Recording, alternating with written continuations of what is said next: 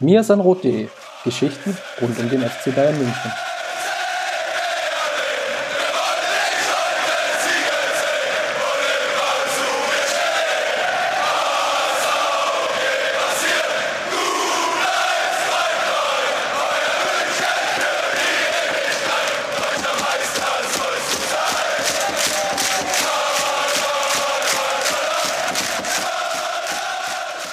Herzlich willkommen zu Mir ist ein Rot Podcast, zu einer ganz speziellen Episode. Wir sind nämlich bei der Ausgabe 150 angekommen. Mein Name ist Christopher Ramm.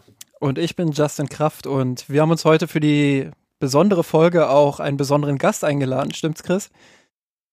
Das ist richtig. Wir haben uns das Mir ist ein Rot Urgestein ans Mikrofon geholt, den Kultblogger. Grüß dich, Steffen. Ja, moin moin in die Runde. Danke für die Einladung. Ihr wisst, wenn, wenn ihr ruft, komme ich immer. Ja, du kannst ruhig die Wahrheit sagen. Es ist eigentlich immer umgekehrt. Du lädst dich ein. Das ist, es hat dieses Karneske, ja. Ähm, du hast was zu sagen, du willst uns was mitteilen. Wir bieten dir dafür die Bühne. Immerhin sind wir noch sein Sprachrohr. noch. Wunderbar. Sagen, ähm, ich, ich höre euren Podcast ja jede Woche und äh, ich, es war gerade sehr äh, schwierig für mich, weil normalerweise, wenn ich den höre und das Intro läuft, singe ich ja natürlich immer laut mit. und jetzt gerade konnte ich das nicht und ich frage mich, wie ihr das jedes Mal macht, da so still zu bleiben. Ich, ich mute das immer weg dann. Gerade Chris ist immer sehr, sehr ja, schräg auch dabei, deswegen das können wir den, den Zuhörerinnen und Zuhörern auch nicht anbieten. Also mich triggert dieses Lied einfach mega hart. Wen nicht?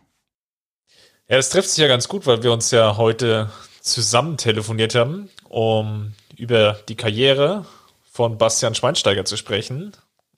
Ausgangspunkt ist natürlich jetzt die Doku. Bevor wir damit aber richtig loslegen, gibt es natürlich noch jede Menge Sportliches zu besprechen. Justin, du hast dir ja am Wochenende die dritte Liga gegeben. Ja, so Die aus. Amateure waren in Braunschweig und der Chronistenpflicht halber es gab ja noch ein Spiel davor unter der Woche. Die dritte Liga wird ja jetzt richtig durchgepeitscht. Die Bayern-Amateure hatten noch Münster zu Gast. Vielleicht magst du noch mal zwei, drei Sätze zusammenfassend sagen, was wir dort sportlich gesehen haben. Ja, ich muss äh, zugeben, dass ich das Spiel unter der Woche leider nicht geguckt habe, aber dafür die Leute, die bei uns im Blog vorbeischauen, die werden es gelesen haben, habe ich das Spiel gegen Braunschweig mir angesehen. Ähm, ich war doch sehr angetan, wie, wie sehr die Mannschaft in der dritten Liga auch angekommen ist. Also während wir in der Hinrunde ja häufig noch moniert haben, ja, dass die Mannschaft da das ein oder andere Mal körperlich vor allem auch nicht dagegen gehalten hat, nicht an die 100 Prozent ging und auch nicht kam, wodurch dann auch teilweise deutliche Führungen noch verspielt wurden, ähm, hat man jetzt hier mit sehr widrigen Umständen auch zu tun gehabt, nämlich ähm, man ist zwar in Führung gegangen durch Arp in der neunten Minute, glaube ich, aber hat dann halt relativ schnell auch einen Elfmeter gegen sich bekommen, der zumindest strittig war. Ich will mich da jetzt nicht über den Schiedsrichter erheben, weil die Perspektive am Fernseher war auch echt schlecht. Ähm, aber ich tendiere doch eher dazu, dass es wahrscheinlich kein Elfmeter war. Ähm, dann hat sich, ähm, ähm ich überlege gerade, wer es war. Kannst du mir kurz unter die Arme greifen? Ähm, Stanisic, glaube ich. Der hat sich, der hat sich dann beschwert anscheinend zu lautstark, hat dann die gelb-rote bekommen, nachdem er vorher für das Foul die gelbe gesehen hat. Ja, und dann haben die Amateure natürlich rund 75 Minuten in Unterzahl gespielt. Dafür aber doch sehr ansehnlich. Ähm, Gerade in der zweiten Halbzeit bisschen das hohe Pressing auch zurückgeschraubt, um ähm, kompakter einfach auch verteidigen zu können. Gut die Nadelstiche nach vorne gesetzt. Eigentlich hätten sie das Spiel sogar gewinnen müssen. Ähm, alleine Vried mit mindestens zwei, drei Chancen, einmal sogar ins Aluminium. Ähm, also eigentlich zu wenig. Ich sag mal so, man kann mit dem Punkt ob des Umstandes, dass man in Unterzahl gespielt hat gegen einen ähm, Favoriten um den, um den Aufstieg, ähm, kann man damit schon zufrieden sein. Aber wir haben immer noch den Anspruch des FC Bayern und deshalb ähm, muss ich auch sagen, dass viele Chancen liegen gelassen wurden und ähm, dass so eine Szene wie, wie beim Elfmeter, selbst wenn der Schiedsrichter da eine Fehlentscheidung pfeift, dann darfst du, darfst du da nicht so entgleisen und dir da die gelb-rote holen. Und ich glaube, mit 11 gegen 11 hätten die Amateure dieses Spiel gewonnen und deshalb ähm, ist es eigentlich schade, dass es nur 1-1 ausging. Es reichte aber trotzdem aufgrund der anderen Ergebnisse ja für den Sprung auf Platz 3 in der Tabelle. Jetzt 48 Punkte. Steffen, man könnte so schön sagen, das Ding ist durch. Die Bayern Amateure bleiben noch ein Jahr in der dritten Liga. Ich glaube, das kann man sagen und ich glaube auch, dass der FC Bayern und die Verantwortlichen sehr zufrieden sein können, wie die Saison jetzt bisher gelaufen ist. Das ist in, über weite Strecken äh, sehr konstant und ähm, ist, glaube ich, wirklich eine gute Entwicklung jetzt in den letzten zwei, drei Jahren gewesen, insgesamt im Jugendfußball, aber auch bei den Amateuren. Ähm, ich bin jedenfalls sehr zufrieden, ja. Ich glaube auch eine sehr gute Entwicklung jetzt, wenn man sieht, wie es in der Hinrunde, wie gesagt, war und wie sie jetzt in der Rückrunde auch teilweise Fußball spielen, ähm, wie sie selbst das Spiel aufbauen wollen, auch wie sie sich spielerisch entwickelt haben, wie sie aber vor allem auch körperlich jetzt in der dritten Liga angekommen sind, während ja in der vergangenen Saison doch eher noch oft man gesehen hat, dass da die, dass da ja so ein bisschen die individuelle, individuelle Klasse auch ausreicht, ähm, merkt man jetzt, wenn sie nicht bei 100 Prozent sind, dann kriegen sie auch sofort auf den Sack und das haben sie jetzt in der Rückrunde äh, wirklich perfekt angenommen und ich muss sagen, was sie da für Schritte nach vorn gemacht haben, das ist schon bemerkenswert und hat mich auch sehr gefreut. Dann lass uns mal weiterspringen zu den Frauen. Wie ich Twitter entnommen habe, hast du das Spiel auch noch gesehen. Die waren nämlich zu Gast in Potsdam. Genau, in meiner Wahlheimatstadt in Potsdam gegen Turbine Potsdam. Ähm, zweite gegen sechste. Und eigentlich erwartet man ja da von der Tabellenkonstellation relativ enges Spiel. Dem war nicht so, weil die FC Bayern Frauen eine furiose erste Halbzeit hingelegt haben. Ähm, fußballerisch wirklich auf sehr hohem Niveau, taktisch auf hohem Niveau, sehr variabel nach vorn gespielt. Ähm, mal der lange Ball nach vorne, mal über, über ein engmaschiges Kurzpassspiel nach vorne, mal auch steil Klatsch. Also wirklich ganz, ganz viele Variationen im Spiel. Das hat mir wirklich Spaß gemacht, das auch äh, zu sehen und dazu zu sehen, wie viel Spielfreude die entwickelt haben. Man darf ja nicht vergessen, das ist gerade mal das zweite Spiel nach der Corona-Pause jetzt bei den Frauen. Und ähm, auch da ein Riesenfortschritt äh, schon zu dem 3-0 gegen Hoffenheim, was ich ja schon sehr gelobt habe. Aber jetzt nochmal einen Schritt nach vorne und sie haben wirklich gezeigt, dass sie auf hohem Niveau Fußball spielen können und ähm, ja, aus anderer Perspektive, wenn man jetzt mal die Potsdamerinnen sieht, muss man auch sagen, dass die ähm, einen sehr dünnen Tag hatten. Das liegt vielleicht auch daran, dass sie eine englische Woche hinter sich hatten. Ähm, aber ja, haben sehr müde gewirkt, kamen nicht so richtig in die Zweikämpfe, äh, haben insgesamt auch sehr fahrig gespielt teilweise. Ähm, vielleicht auch nicht unbedingt der Gradmesser jetzt, aber das soll die, die Leistung auch nicht schmälern. Also die erste Halbzeit, das muss man dann auch erstmal so spielen, wie es die FC Bayern Frauen gemacht haben. Perfekt, dann haben wir die beiden Spiele abgehakt und dann können wir ja zu den Profis wechseln. Die waren zu Gast in Leverkusen, haben das Spiel 4 zu 2 gewonnen. Steffen, ich habe danach bei uns im Mirsan Rotsleck geschrieben, etwas provokant gefragt, war es die schwächste Leistung zumindest in der zweiten Halbzeit ähm, seit der Corona-Pause. Würdest du dem zustimmen? Von Bayern meinst du, ne? ja.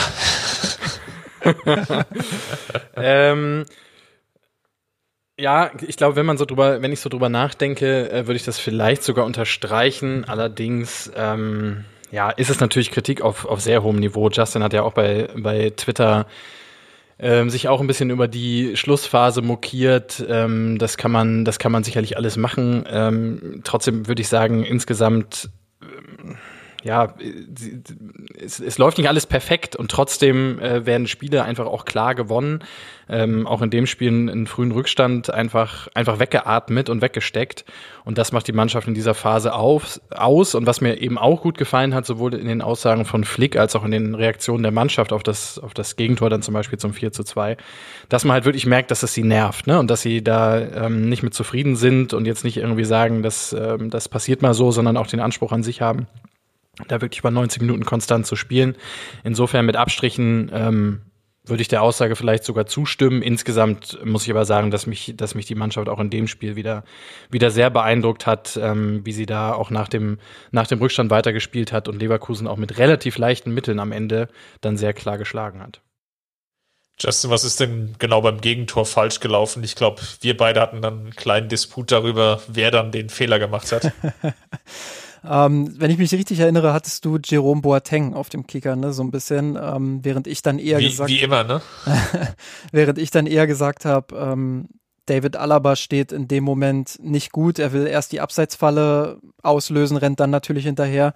Und ich sag halt, wenn ein Innenverteidiger diesen Schritt nach vorne macht, dann muss die Abseitsfalle auch sitzen. Und deshalb ähm, ja, mache ich, mach ich da eher Alaba den, den Vorwurf. Aber du hast sicherlich auch recht, in was da vorher passiert ist, äh, darf man natürlich nicht ignorieren. Aber Alaba hat da schon auch eine, eine kleine Teilschuld. Ich will noch mal ganz kurz, weil du gerade gesagt hast, ähm, dann können wir jetzt zu den Profis switchen. Ich habe heute ähm, einem Verantwortlichen von dem FC Bayern geschrieben, dass ich mir wünschen würde, dass sie auf der Homepage ähm, das Profis irgendwie ändern, weil sie haben da Profis und Frauen unterteilt und die Frauen sind ja auch Profis. Ähm, das finde ich ein bisschen schade, dass da, dass da die Männer die Profis sind und die Frauen eben die Frauen. Ähm, da an der Stelle vielleicht der kleine Hinweis.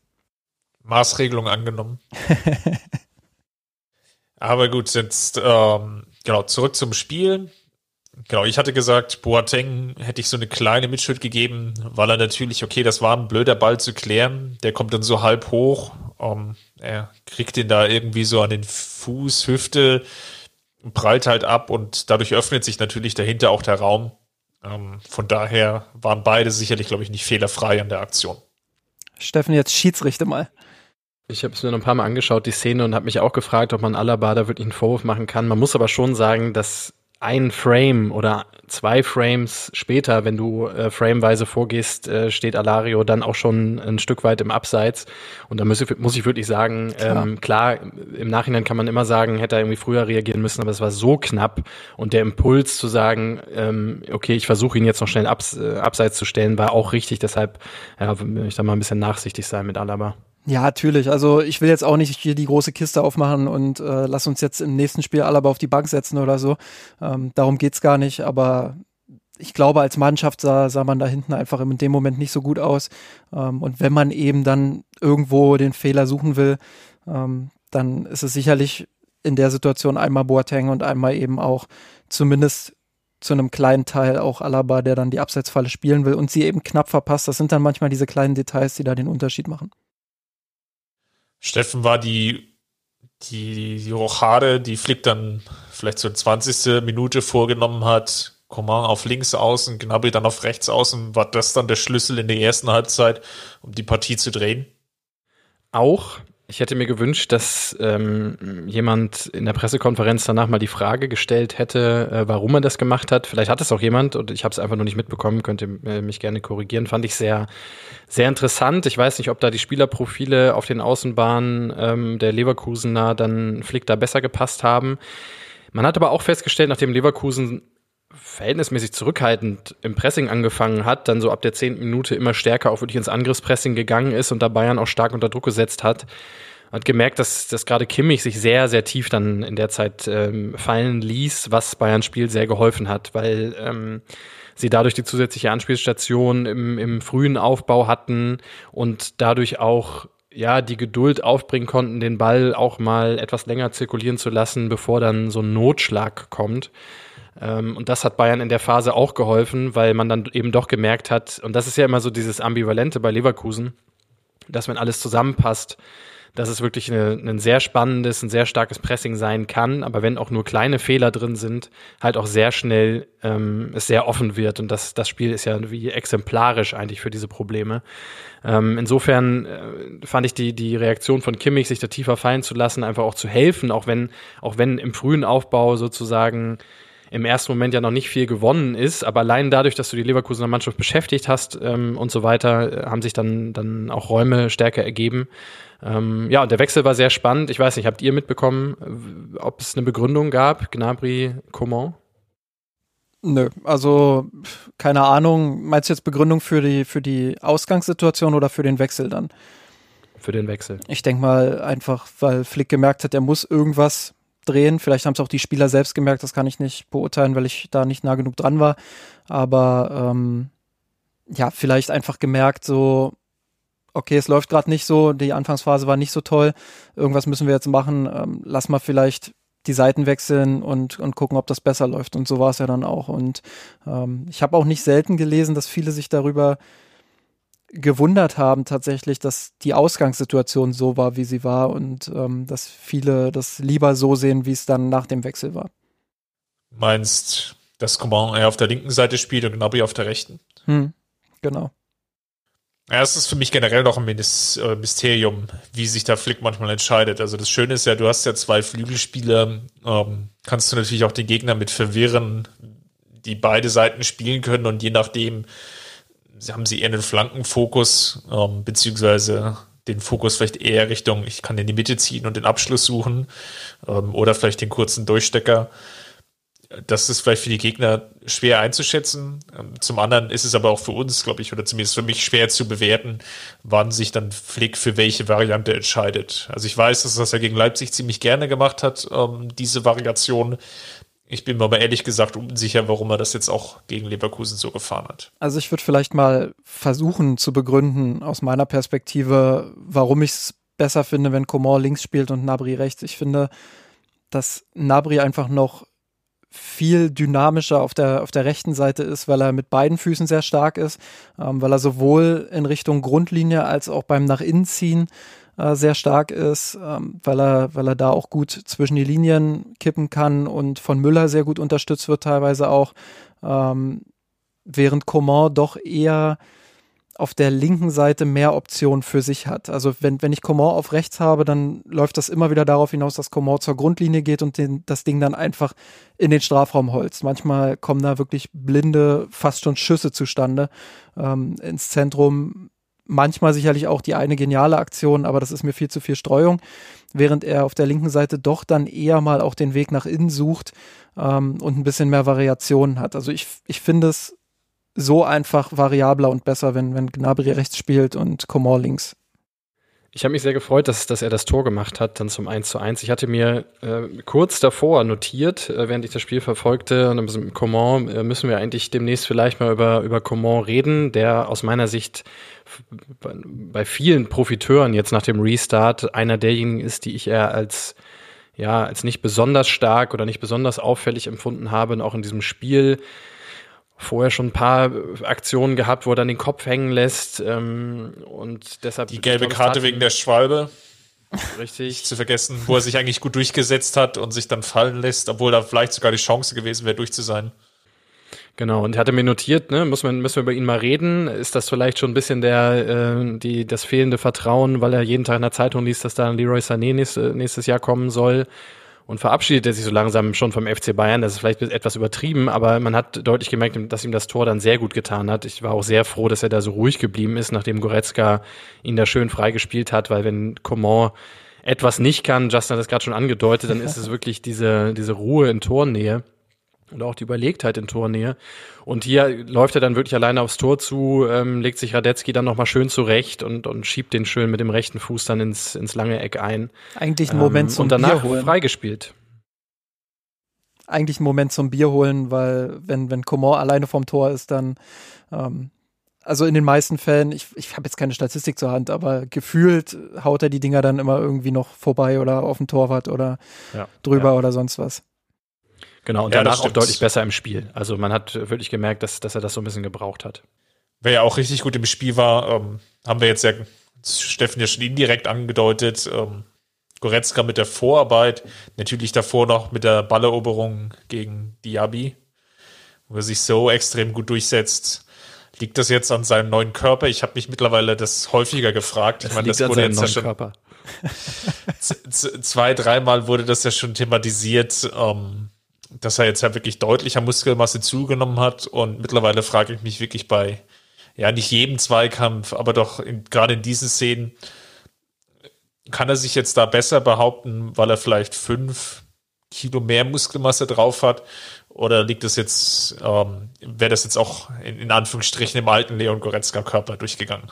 Also ich glaube schon, dass Goretzka vorher auch schon ein Spieler war, der, der physisch jetzt nicht extrem unterlegen war klar, er, er war jetzt nicht der typische Muskelprotz oder der, der, der Abräumer oder so.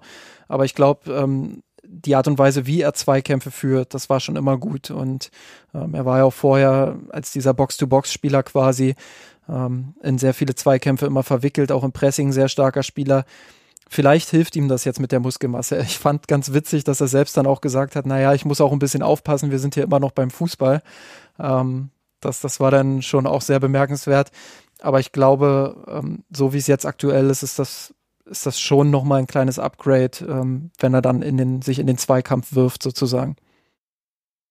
Das glaube ich auch, wobei der Beigewinn gegen Diaby ähm, muss man ja über seine Antizipationskraft wirklich sprechen, weil das ist ja kein, kein, kein körperlicher Zweikampf, sondern er ähm, hält den Fuß quasi in den Passweg von Diaby ähm, und überrascht ihn damit.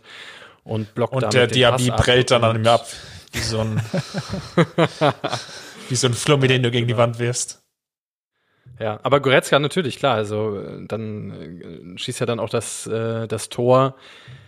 Absolut einer der Gewinner jetzt der letzten Wochen. Ich frage mich aber trotzdem so ein bisschen, wie, wo äh, entwickelt sich Goretzka hin? Also das ist alles okay, das ist alles in Ordnung. Ich finde auch dafür, dass er, dass ich auch nach dem Spiel wirklich einen sehr positiven Eindruck von ihm hatte, hatte er gar nicht so viel Einfluss aufs Spiel, wenn man so das gesamte Spiel sich anschaut. Klar, war nur 73 Minuten auf dem Platz, aber spielt in der Zeit 23 Pässe.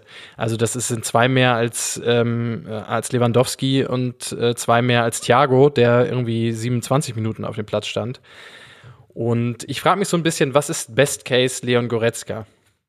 Hm, also das ist, ähm, ich glaube auch, dass es dahin gehen muss, zwangsweise, gerade wenn man sich jetzt Flix Fußball anguckt ähm, der sicherlich nicht mehr so, so, so sehr auf dieses Pass- und Ballbesitzspiel ausgelegt ist wie, wie noch unter Guardiola damals, sondern schon eher in die Vertikalität noch mehr geht, noch mehr Tempo, ähm, noch mehr Vollgas, aber ähm, wo es dann doch auch technisch starke Spieler braucht. Und Goretzka ist sicherlich kein Thiago, aber ich glaube, er hat schon noch Entwicklungspotenzial. Und ich würde mir auch manchmal wünschen, ähm, dass er noch mehr Präsenz hat. Ich habe schon auch Spiele gesehen in dieser Saison, wo er mehr Pässe hatte, wo er mehr Ballkontakte hatte, wo er auch mehr sich an der Spielgestaltung beteiligt hat.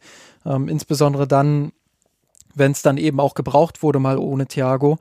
Ähm, das ist jetzt gegen Leverkusen eher nicht der Fall gewesen und da habe ich auch wieder mir so ein bisschen, wenn wir schon bei Notizen sind, habe ich mir da auch so ein bisschen notiert, ähm, ja, das, das war vielleicht ein bisschen zu wenig, auch auch wenn man sicherlich ganz viele Dinge bei ihm loben kann. Wir haben die Physis angesprochen, die Zweikämpfe, das Pressing vor allem, was man nicht unterschätzen sollte. Flix Fußball kommt ja sehr übers Pressing und Gegenpressing. Ähm, da ist Goretzka natürlich eine Waffe. Auch wie er einfach mit seiner Torgefahr nach vorne hin Dynamik entwickelt. Also Steffen schreibt es auch immer wieder auf Twitter, so ein bisschen erinnert das an Michael Ballack.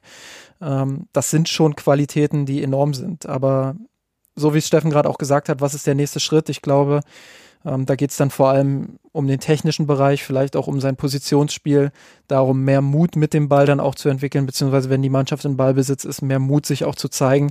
Das sind so die Dinge, an denen er vielleicht arbeiten muss. Ja, die größte Herausforderung, die ich eigentlich sehe bei dieser Frage ist, Justin, wir beide haben das ja schon häufiger diskutiert und ich stehe nach wie vor zur Meinung, dass Müller und Goretzka sehr viele Ähnlichkeiten haben.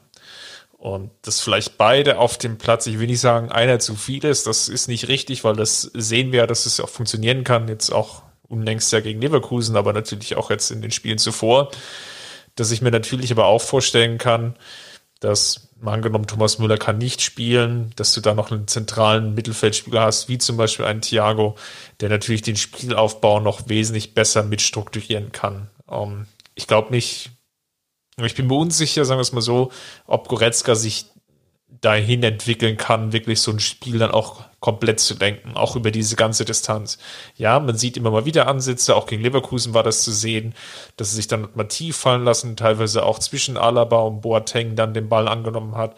Aber ich glaube, er fühlt sich dann, sagen wir mal, eher im vorderen Angriffsdrittel dann deutlich wohler und kommt da deutlich besser zurecht und kann da vielleicht auch seine Stärken besser einbringen die Ballakisierung muss einfach noch weiter fortschreiten. Er muss, er ja. muss noch mehr die Kontrolle und noch mehr, ähm, also das, was du gerade gesagt hast, einfach so ein Spiel auch vielleicht zu kontrollieren, beziehungsweise das erwarte ich gar nicht mal so sehr, dass er so diesen Schritt dahingehend macht, dass er, dass er wirklich die absolute Kontrolle im Mittelfeld ähm, übernimmt oder so. Aber dass er zumindest ein Spieler ist, der dann nicht abfällt, wenn die Mannschaft mal längere Ballbesitzphasen hat. Ich glaube, das ist so der nächste Schritt und da kann er sich vielleicht sogar an Michael Ballack ein bisschen orientieren.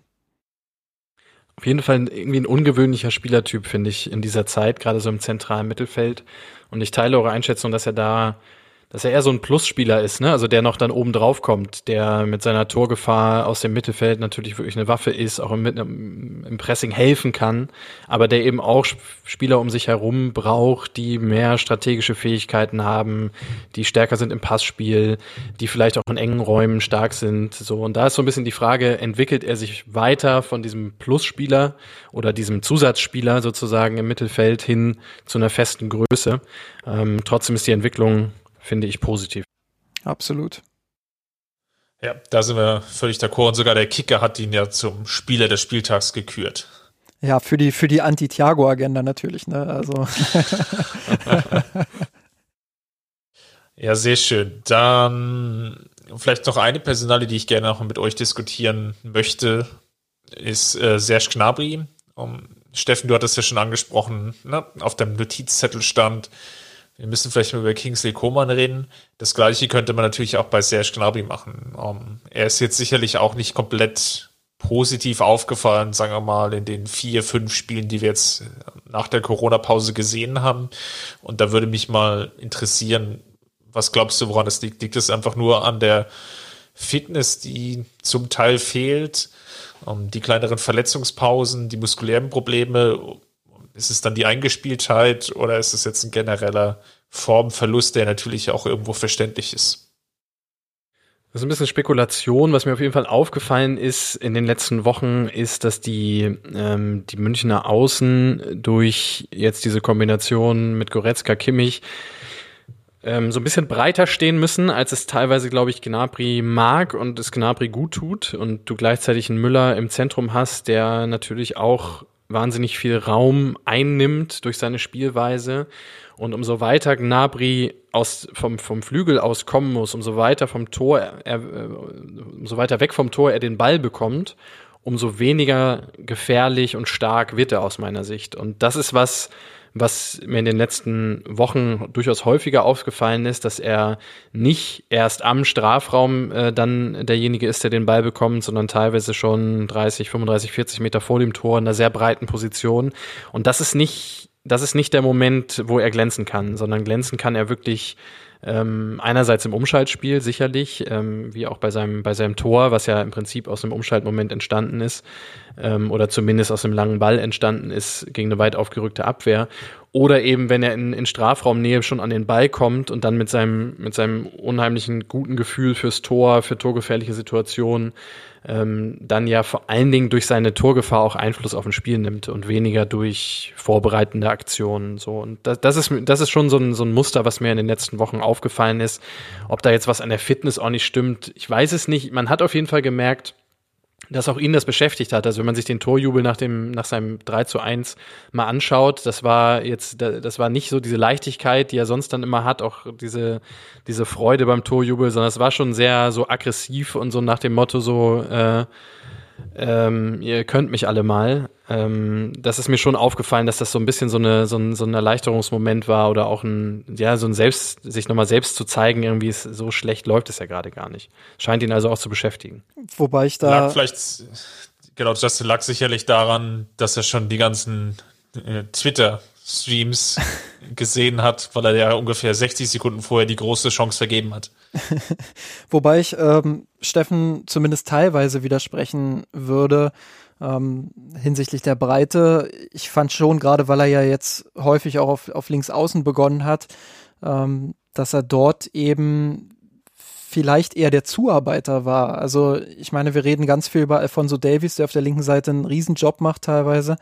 Ähm, und Gnabry war ja doch eher der Spieler, der dann versucht hat, auch die Räume für Davies zu öffnen, indem er eben auch viele Wege in die Mitte gegangen ist. Und ähm, davon hat Davies natürlich enorm profitiert, aber vielleicht hat Gnabry darunter auch so ein bisschen ich will nicht sagen gelitten, weil es ja funktioniert hat, ähm, aber die öffentliche Wahrnehmung hat darunter vielleicht ein bisschen gelitten, dass er ähm, in dieser Phase vielleicht eher der Zuarbeiter war als jemand, der vorne vollstreckt.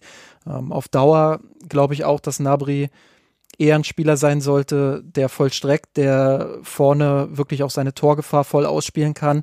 Ähm, vielleicht noch ein Grund dafür, dass ich ihn eher auf rechts sehe, dass er links eben ähm, doch eher der Zuarbeiter für Davies ist. Aber wir müssen nämlich auch mal schauen, wovon wir hier reden. Also wir reden bei Nabri von einer Saison, wo er alle 85 Minuten an einem Tor direkt beteiligt ist, ähm, was, was für sein Alter, und er ist immer noch ein junger Spieler, immer noch entwicklungsfähig, wirklich auch ein hervorragender Wert ist. Ähm, wir müssen aber auch darauf schauen, dass da ganz, ganz viele Spiele dabei waren, wo er eben gar keine Torbeteiligung hatte. Ich meine, da waren dann so Ausreißer dabei, wie beispielsweise die vier Tore gegen Tottenham und noch eine Vorlage in diesem Spiel. Ähm, dann drei direkte Torbeteiligungen gegen Paderborn zu Hause. Ähm, dann waren irgendwo nochmal, glaube ich, glaube ich, zwei oder drei dann kamen aber auch ganz viele Spiele, wo eben, wo eben gar nichts dabei war. Und das sind dann eben so Sachen, wo ich sage, da wünsche ich mir noch ein bisschen mehr Konstanz von ihm. Da, da glaube ich, da kann er einfach noch eine Schippe drauflegen. Ähm, ich glaube, wenn er auf Dauer auf rechts spielt, dann werden wir auch wieder häufiger den Nabri sehen, der, der wirklich dann auch torgefährlich ist, der dynamisch in die Mitte zieht, ähm, der super mit, mit Lewandowski und Müller auch harmonieren kann. Ähm, ja, aber auf links leidet seine individuelle Leistung vielleicht ein bisschen darunter, dass er, dass er Davies da stark unterstützen muss. Es spricht ja auch für ihn, äh, dass wir überhaupt darüber jetzt so sprechen, es spricht ja für seine Saison, dass es so auffällig ist, dass er ähm, jetzt im Mai seit dem Restart, dass es jetzt sein erster Treffer war in äh, fünf Spielen, dass er bei ähm, sieben, acht, äh, 13, 17 Bayern-Toren jetzt insgesamt nur an zwei beteiligt war dass das so auffällt, liegt ja daran, dass seine Entwicklung insgesamt ja sehr positiv war und dass er bis dahin auch ähm, wirklich eine starke Saison gespielt hat mit vielen Torbeteiligungen. Insofern, wir sind schon wieder sehr kritisch heute unterwegs, ähm, alles auf, auf einem sehr hohen Niveau, ja. Ja, wenn der Mana schon mal zu Gast ist, dann, dann müssen wir auch den Mana-Podcast machen. Gut, dann zum Abschluss der Partie vielleicht noch ein kleiner Ausblick auf die Partie gegen Gladbach. Kann ich noch was, eine Sache sagen? Gerne.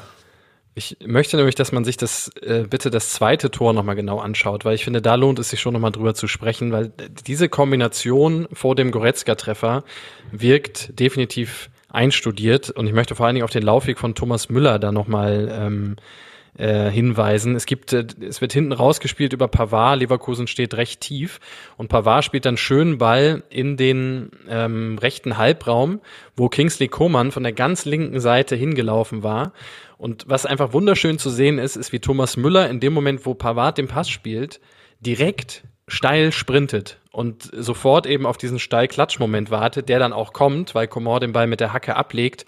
Müller spitzelt ihn dann rüber und auf einmal entsteht eine Situation am Leverkusener Strafraum, wo vier bis fünf Bayern-Spieler gegen vier, vier bis fünf Leverkusener stehen. Und das aus einer Situation heraus, wo vorher 21 Mann außer Manuel Neuer ohnehin schon in der Leverkusener Hälfte standen. Das heißt, du hast eine sehr enge Situation gehabt, aber durch diesen einen Move und dieses, wie ich finde, einstudierten, diesen einstudierten Lauf von Müller öffnest du komplett diesen Zehnerraum, die beiden Achterräume und hast auf einmal eine riesen äh, Situation. Goretzka hätte in der Szene ja auch noch durchstecken können auf Lewandowski, der völlig ungedeckt am an der 16er Kante steht, entscheidet sich dann für den Schuss. Ähm, auch bisschen Glück, dass Radetzky da zu spät unten ist, aber lohnt sich definitiv, definitiv nochmal anzuschauen, weil das ist einer der Momente, wo ich finde, da zeichnet, zeigt sich auch die Handschrift von Flick ganz einfach. Ich finde allgemein, dass das also ich stimme dir da vollkommen zu und glaube auch, dass das einstudiert ist, ähm, gerade weil die Bayern eben vor allem über diese Steilklatschmomente auch, auch im Halbraum extrem stark sind unter Flick. Ich, wir müssen da ein bisschen vorsichtig sein auch, weil er, er ist noch nicht mal ein komplettes Jahr Cheftrainer beim FC Bayern, aber ich würde trotzdem schon fast sagen Classic Flick-Tor, weil ähm, also solche Spielszenen, die sieht man wirklich in jedem Spiel des FC Bayern.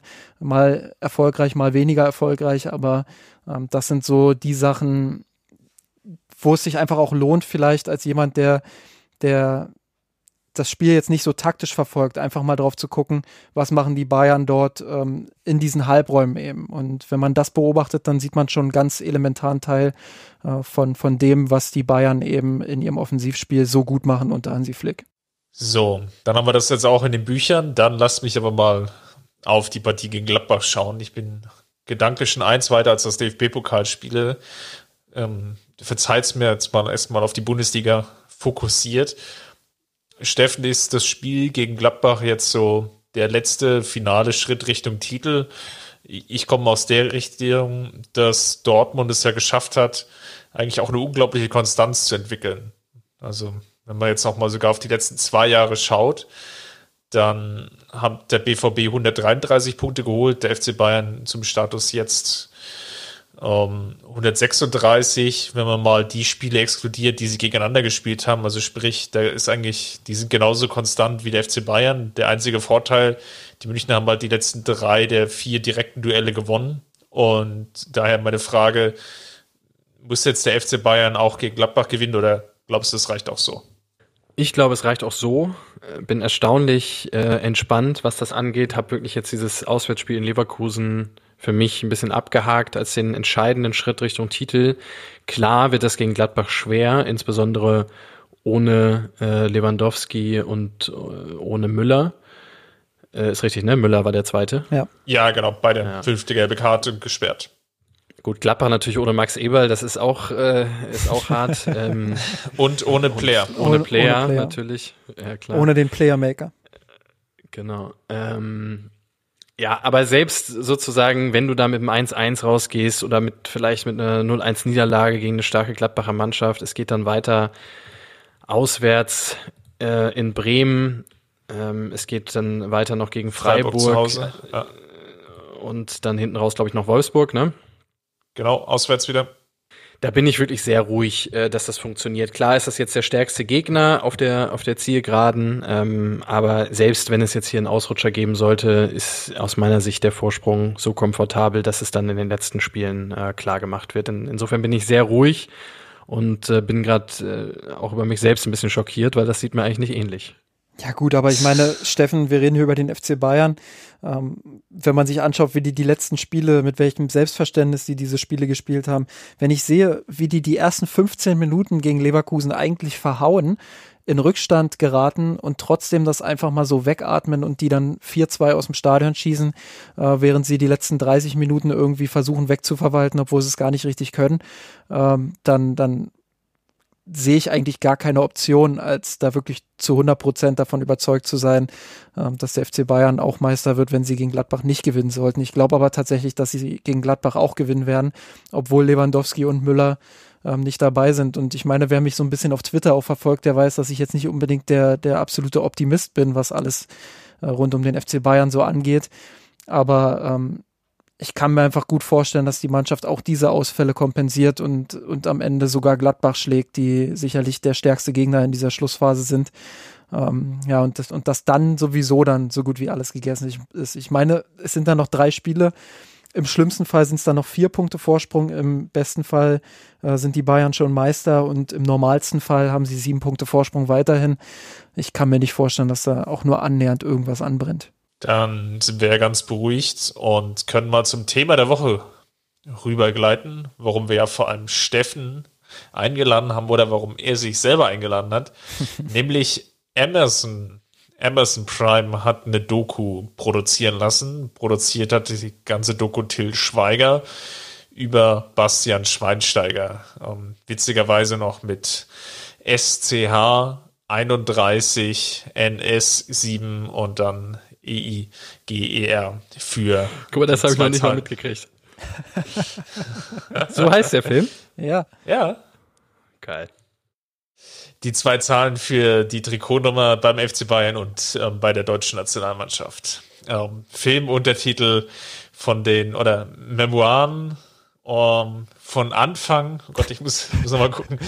Bis Memories. Von Anfang bis Legende, ja, das hatte ich nämlich Von Anfang, bis Das war nicht schlecht. von Anfang bis Legende, ja.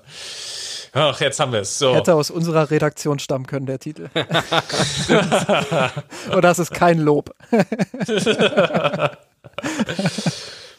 Gut, ähm, ich weiß gar nicht, wollen wir, ja, lasst uns erstmal vielleicht über den Film sprechen. Ähm, unsere Autorin Katrin hat ja sich den Film schon vorab ge- angeschaut, hat ähm, für den Blog Miss Rot einen Kommentar hinterlassen und ihre Zusammenfassung oder ihren Kommentar zum Film nehmen wir, glaube ich, mal als Einstieg für heute. Also ich habe mich im Vorfeld ja ein wenig über mich selbst geärgert, äh, weil ich es nicht lassen konnte, auf Social Media Stimmen zu dem Film zu lesen. Ich habe mich nämlich eigentlich wirklich auf diese Doku gefreut und äh, durch die vielen negativen Kommentare, die ich zumindest auf meiner Timeline gesehen habe, wurde diese Vorfreude gleich etwas gedämpft, äh, was mich aber natürlich nicht davon abgehalten hat, äh, mir den Film trotzdem anzusehen. Ähm, ich denke, es kommt äh, sehr stark darauf an, welche Erwartung man an diese Doku hat. Also eine filmische Meisterleistung ist das sicher nicht. Ähm, ich war auch ehrlich gesagt ziemlich genervt davon, dass Till Schweiger so prominent äh, da immer aufgetaucht ist.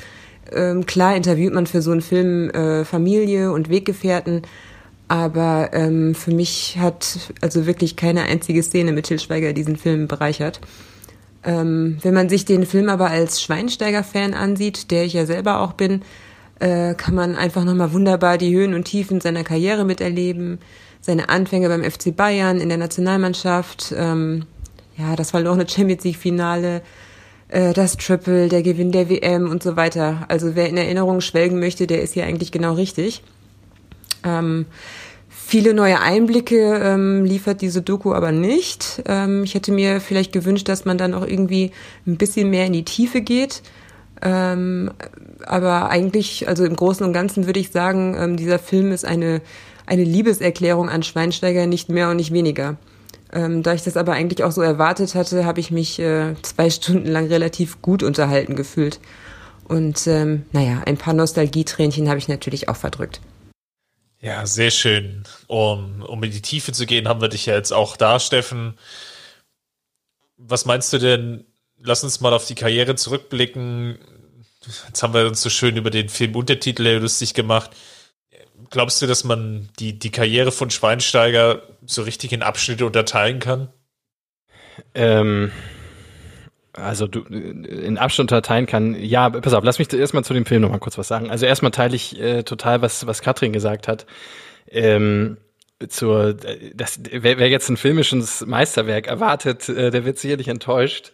Das ist äh, so locker aneinandergereiht, einfach äh, wie es so war und ähm, äh, und das ist mir aber völlig egal, ehrlich gesagt. Also, weil ich habe ich hab diesen Film richtig genossen und ich kann auch nur jedem Bayern-Fan empfehlen, diesen Film sich anzuschauen.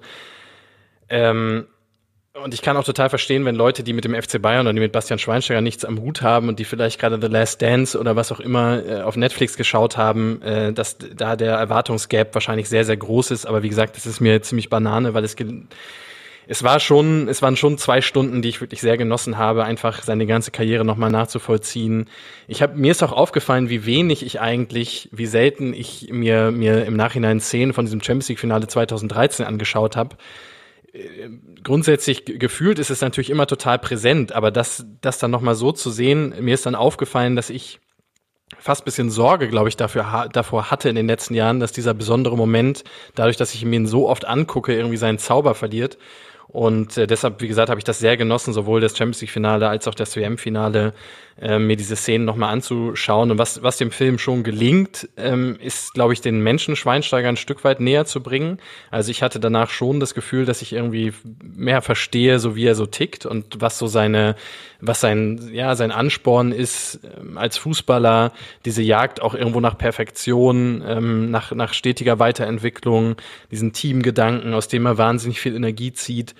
Ähm, das ist gelungen und was auch gelungen ist, rüberzubringen, ist, wie hart teilweise Fußball ist. Ähm, das ist mir wirklich aufgefallen. Es sind sehr viele Szenen, die extrem körperbetont sind. Auch teilweise sehr harte Fouls an Schweinsteiger aus dem WM-Finale, aber auch aus dem Champions League-Finale äh, 2013, auch aus dem Champions League-Finale 2012. Ähm, das ist dem, das ist dem Film wirklich gelungen, äh, rüberzubringen. Ansonsten, wie gesagt, muss man es filmisch ähm, äh, ein bisschen, äh, muss, muss man es vernachlässigen. Aber ich glaube, es macht Sinn, wenn wir heute über Schweinsteiger reden, und ich finde, es lohnt sich immer, über Bastian Schweinsteiger zu reden, ähm, das vielleicht nochmal so ein bisschen äh, chronologisch in so ein paar Phasen einzuteilen. Und ich habe das äh, im Vorfeld äh, euch zugesendet mal versucht, ich sehe eigentlich vier Phasen in der Karriere von, von Bastian Schweinsteiger. Die erste Phase, so dieses Unbekümmerte, der Youngster, der auf die Fußballbühne tritt, der alle auch ein Stück weit von sich begeistert. Diese Phase endet irgendwo 2007, 2008, wo er sich auf einmal großer Kritik dann gegenüber sieht. Und das ist für mich so die zweite Phase rund um die EM 2008 mit dem, der roten Karte äh, da, die, die ihn ja auch sehr unter Druck gebracht hat, mit auch Schwierigkeiten bei Bayern eine Position zu finden. Dann folgt die dritte Phase für mich auf dem Zenit, so irgendwo zwischen 2009 und 2013, wo er wirklich ja alles ähm, auf den Platz legt, was den Fußballer Schweinsteiger dann auch ausmacht, äh, dann vor allen Dingen im zentralen Mittelfeld. Und es gibt dann die vierte Phase, alles was so danach kommt, auch insbesondere danach der WM 2014 als Elder Statesman, als als Fußballlegende, als Fußballgott äh, seine Karriere mehr oder weniger ausklingen lassen hat. Und äh, ich glaube, es, äh, ich würde es schön finden, wenn wir in diese Phasen einfach nochmal reingehen und äh, uns auch nochmal ein bisschen einfach über diesen besonderen Spieler, der uns, glaube ich, auch alle sehr geprägt hat in den letzten Jahren, äh, einfach nochmal auszutauschen. Ich finde übrigens, dass ähm, genau das, also diese, diese verschiedenen Phasen innerhalb der Karriere, dass die nicht gut genug vom Film abgedeckt wurden, dass nicht klar genug herausgestellt wurde, ähm, dass dieser Weg von Schweinsteiger doch ein sehr besonderer irgendwie war. Und ähm, gerade weil du gerade auch gesagt hast, so seine Position beim FC Bayern war, war so gerade in dieser zweiten Phase dann auch äh, in Frage. Ich meine, viele haben damit gerechnet, dass, dass seine Karriere beim FC Bayern in dieser Phase vorbei ist. So, dass das viele haben damit gerechnet, dass, dass er den Club wechseln wird und dass es den Bayern nicht mal wehtun wird, weil er ja sportlich nicht diese Riesenbedeutung hatte. Und diese Tiefe irgendwie, die, die kam in dem Film bei mir zumindest ähm, nicht so an. Und ähm, das fand ich ein bisschen schade. Ich fand auch allgemein, dass, dass vieles oder dass einiges dort ausgelassen wurde. Ich, ich habe zum Beispiel mich sehr darüber gewundert, ähm, dass es so einige Phasen beim FC Bayern gar nicht gegeben zu haben scheint, wie beispielsweise ähm, sein doch sehr umstrittenes Ende beim FC Bayern wurde ja zumindest meiner jetzigen Erinnerung nach, wenn ich jetzt nochmal an den Film denke, so gut wie gar nicht oder gar nicht thematisiert.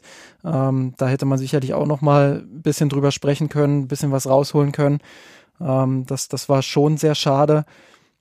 Dann frage ich mich auch, ähm, wo war die, die Phase, die ja doch recht schwierig war zwischen 2010 und 2012. Da wurde ja nicht mal der, der Elfmeter gezeigt, ähm, der, der Bayern 2010, glaube ich, ins Champions League-Finale gebracht hat. Ähm, also da haben ganz viele Sachen einfach gefehlt, wo ich, wo ich sage, puh, schwierig.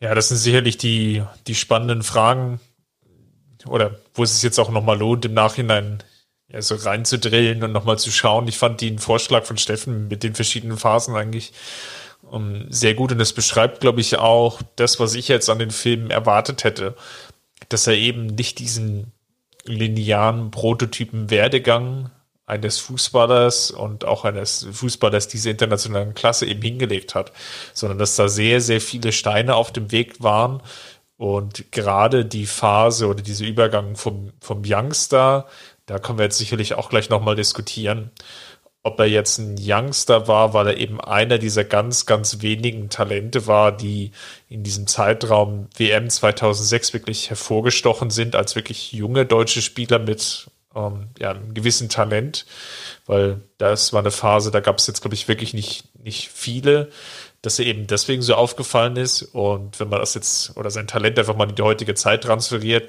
würde er jetzt auffallen, wenn er jetzt beim FC Bayern einfach ein paar Spielminuten bekommen würde, so wie er es halt damals bekommen hat. Das war so eine Frage, die ich mir halt gestellt habe.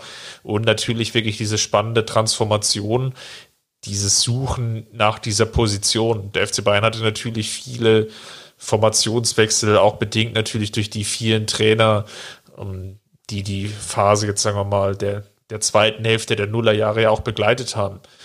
Aber wo Schweinsteiger ja nahezu ja jede Rolle gespielt hat und du hast es ja gerade auch schon angesprochen, Justin, wo wirklich unklar war, wo ist denn da wirklich die, die perfekte Position für Schweinsteiger? Und erst mit Frank Haal würde ich behaupten wollen, setzt er dann so richtig die Boomphase ein, wo er sich dann auch im zentralen Mittelfeld behauptet, die Körperlichkeit entwickelt, bis hin dann, wie es Steffen so schön beschrieben hat, äh, ja, bis er sich in diesem Legendenstatus im Endeffekt annähert durch das Champions League-Finale und natürlich auch durch das WM-Finale. Übrigens auch sehr interessant, ähm, da gab es ja auch dieses, dieses Interview mit dem Jungen, mit dem sehr jungen Schweinsteiger, wo denn seine Lieblingsposition ist. Da hat er ja schon gesagt, im zentralen Mittelfeld, was er ja in der Jugend sehr häufig gespielt hat. Ähm, und dann die Geschichte mit Van Gaal, die ich persönlich auch immer so erzählt habe, dass Van Gaal derjenige war, der Schweinsteiger im zentralen Mittelfeld quasi neu erfunden hat. Ähm, aber tatsächlich, und das habe ich auch nochmal nachgeprüft, bin ich neulich darauf gestoßen, dass er, es gab ja diese fünf Spiele unter Jupp Heynckes, dass er davon drei Spiele im zentralen Mittelfeld unter Heinkes schon gemacht hat. Ähm, ja. Dass Heinkes quasi derjenige war, der, der Schweinsteiger ähm, zuerst wieder ins zentrale Mittelfeld gesetzt hat. Und Van Gaal war es dann natürlich, der das dauerhaft auch umgesetzt hat. Ich, ich teile Chris These, wenn wir jetzt äh, da nochmal reingehen äh, vom Anfang, oder ich weiß gar nicht, ob es eine These war, wäre eine versteckte Frage, ob Schweinsteiger heute, wenn er als Spieler, der er damals war, 2003, 2004, jetzt beim FC Bayern aufschlagen würde, ähm, ob er da sozusagen sofort auf sich aufmerksam machen würde. Und ich glaube, es zumindest in der Position, die er damals hatte, nämlich auf dem Flügel, wäre das heute nicht so, weil eigentlich ist es ja fast bisschen absurd, dass jemand wie Schweinsteiger, der nicht besonders schnell ist, der auch damals schon nicht besonders schnell war, auch das ist mit mehrfach in dieser Doku angesprochen von verschiedenen Trainern, die, wenn sie sein Profil beschreiben, immer wieder sagen, ja, besonders schnell ist er nicht, aber so, aber Schweinsteiger damals kam dann auf dem Flügel, äh, auch nicht besonders dribbelstark, aber was er hatte, war erstens ein sehr guter Fernschuss und es war diese freche Spielweise, die ja sowohl Schweinsteiger als auch Podolski dann in der Nationalmannschaft sehr stark ausgezeichnet haben und die in der Tat neu waren, die beim FC Bayern neu war, ähm, der in der Zeit vor Frank Ribery und anderen, die auch mal etwas unorthodox quasi agierten, aber die vor allen Dingen im deutschen Fußball neu waren. Es gab in den Jahren zuvor ja eigentlich nur Sebastian Deißler. Es gab einen Michael Ballack, der aber auch nie so, der, der nie als, der nicht als 20-Jähriger schon auf der ganz große Bühne gewuppt wurde, sondern der sehr organisch eigentlich gewachsen ist mit der Zeit. Und ähm, deshalb, deshalb glaube ich, wurden diese, diese Spieler, wurde in, in Schweinsteiger, Podolski und andere halt eben auch so viel reinprojiziert, weil sie eben wirklich einen, ja, einfach einen neuen Spielertypus, ähm, äh, ja, so, so ein frechen, unbekümmertes Spiel einfach aufgezogen haben, was in Deutschland so nicht bekannt war. Und davon hat er, glaube ich, in seiner Anfangsphase sehr, sehr stark profitiert. Ähm, und es ist dann aber eben auch deutlich geworden nach zwei, drei Jahren, dass da, dass da jetzt aber auch nicht viel mehr kommt. So, und, und dann sind wir eben in dieser zweiten Phase, so zwischen 2006, 2007, 2008, 2009, wo er sehr viel rumgereicht wird. Ich erinnere mich auch unter, unter Felix Magath hat er auch mal als rechter Verteidiger gespielt.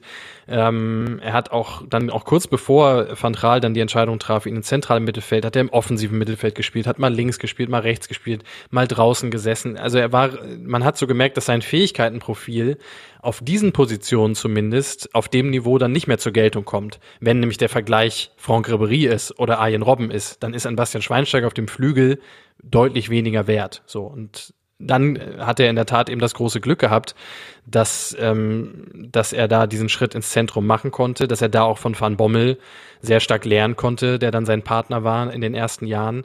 Da war ja wirklich eher noch eine Ergänzung. Ja? Van Bommel hat das Spiel bestimmt und er war quasi dann der Bonus, der dazu kam und der auch, der sehr stark, der sehr stark lernen konnte, der auch sehr viel Laufarbeit für Von Bommel in dieser Phase übernommen hat und sich dann sukzessive wirklich, wirklich weiterentwickelt hat. Und in der Phase eben auch ja, so, so glaube ich, auch erst so diesen richtigen Kampfgeist entwickelt hat. Also, weil man muss ja irgendwie durch dieses Tal auch dann gehen, nachdem am Anfang einem alles zufliegt, um dann auch wirklich diesen, diesen, ja, diesen, diesen, dieses, diesen unbedingten Willen zu entwickeln, der Schweinsteiger in seiner späten Phase ja ausgezeichnet hat. Dieses, ich zeig, ich zeig's euch allen, ja, ähm, das ist, glaube ich, auch nur entstanden, weil, weil ihm dann wirklich in dieser Phase so sehr viel Kritik einfach in, in ins Gesicht äh, geblasen ist und ähm, er sich da wirklich auch rauskämpfen musste zwei, zwei Aspekte dazu nochmal. Ich glaube, wir müssen da natürlich auch drauf schauen, weil du gerade gesagt hast, innerhalb der Mannschaft macht es natürlich einen Unterschied, ob du jetzt ähm, 2004 beim FC Bayern Flügelspieler bist oder eben dann mit, mit Ribery und später auch, gut, Robben äh, kam dann erst, als, als die Entscheidung getroffen wurde, dass Schweinsteiger ins Zentrum ging. Aber ähm, auch der Fußball hat sich ja in dieser Zeit enorm verändert. Also wenn ich schaue, ähm, wie Ende dieser, dieser 2000er Jahre Fußball gespielt wurde und wie am Anfang dieser 2000er Jahre Fußball gespielt wurde, dann sind das mitunter schon nochmal Welten und dann ist das auch ein ganz anderes Tempo. Und äh, allein die WM 2006 wirkt im Vergleich zur WM 2002 teilweise ähm, schon nochmal komplett anders. Und ähm, da kommt dann natürlich auch mit hinzu, was, was Steffen gesagt hat, dass Schweinsteiger eben nicht der schnellste Spieler ist. Und ähm, dann hat er natürlich im Laufe der Zeit auch immer mehr Probleme bekommen und dann kam eben auch diese, diese Phase. Ähm, das zweite ist, ähm, gerade weil er jetzt auch Kritik angesprochen hat, die an Schweinsteiger geäußert wurde, gerade vom Springer Verlag wurde ja wirklich seit, seit 2007, 2008 eigentlich permanent und immer stärker auch gegen Schweinsteiger geschossen. Und jetzt war bei dieser Doku auch einer derjenigen, die relativ häufig zu Wort kamen, ähm, Christian Falk von der Sportbild, der ja nun auch mit dieser Chefchen-Debatte später dann ähm, sehr stark gegen Schweinsteiger geschossen hat. Ähm, da habe ich mir tatsächlich, ich habe das gar nicht so sehr geteilt, dass viele gesagt haben, ja, was macht der denn jetzt in dieser Doku? Ich finde, das gehört ein Stück weit auch zu dieser Geschichte dazu, die Schweinsteiger einfach geschrieben hat. Ähm, da war ich dann aber doch überrascht, wie zahm Falk in dieser Doku war und wie, wie weich gebügelt seine Aussagen rüberkamen, ähm, wo ich mir dann doch eher gewünscht hätte, das hätte jetzt jemand sein können, der mal so ein bisschen so ein bisschen Feuer auch in diese Doku mit reinbringen kann, so ein bisschen auch die andere Perspektive, diesen anderen Blickwinkel auf Schweinsteiger öffnen kann, ähm, den viele Bayern-Fans und Schweinsteiger-Fans einfach nie hatten, weil sie, weil sie das, was da teilweise gegen ihn geschrieben wurde, teilweise auch zu Recht lächerlich fanden. Ähm, aber das wäre so eine Persönlichkeit gewesen, wo ich mir ein bisschen mehr von erhofft hätte, ähm, wo die Doku vielleicht noch mal ein bisschen hätte Fahrt aufnehmen können. Im Nachhinein, im Nachhinein übrigens krass. Ähm, ich hatte diese Chefchen-Debatte deutlich früher verortet und habe äh, sie dann, weil ich Falk in dem Film auch gesehen habe, dann nochmal nachgeschaut. Das war erst 2011, also eigentlich schon in der Phase, wo Schweinsteiger 2010 eine Bomben-WM gespielt hat. Ähm, übrigens auch interessant in der Doku, wie Löw sehr deutlich dann nach dem Foul äh, von Boateng an Ballack gesagt hat, Bastian Schweinsteiger ist mein Spieler, der hier die Rolle von äh, Michael Ballack übernehmen soll. Einerseits fußballerisch, aber auch irgendwo so als emotionaler Leader.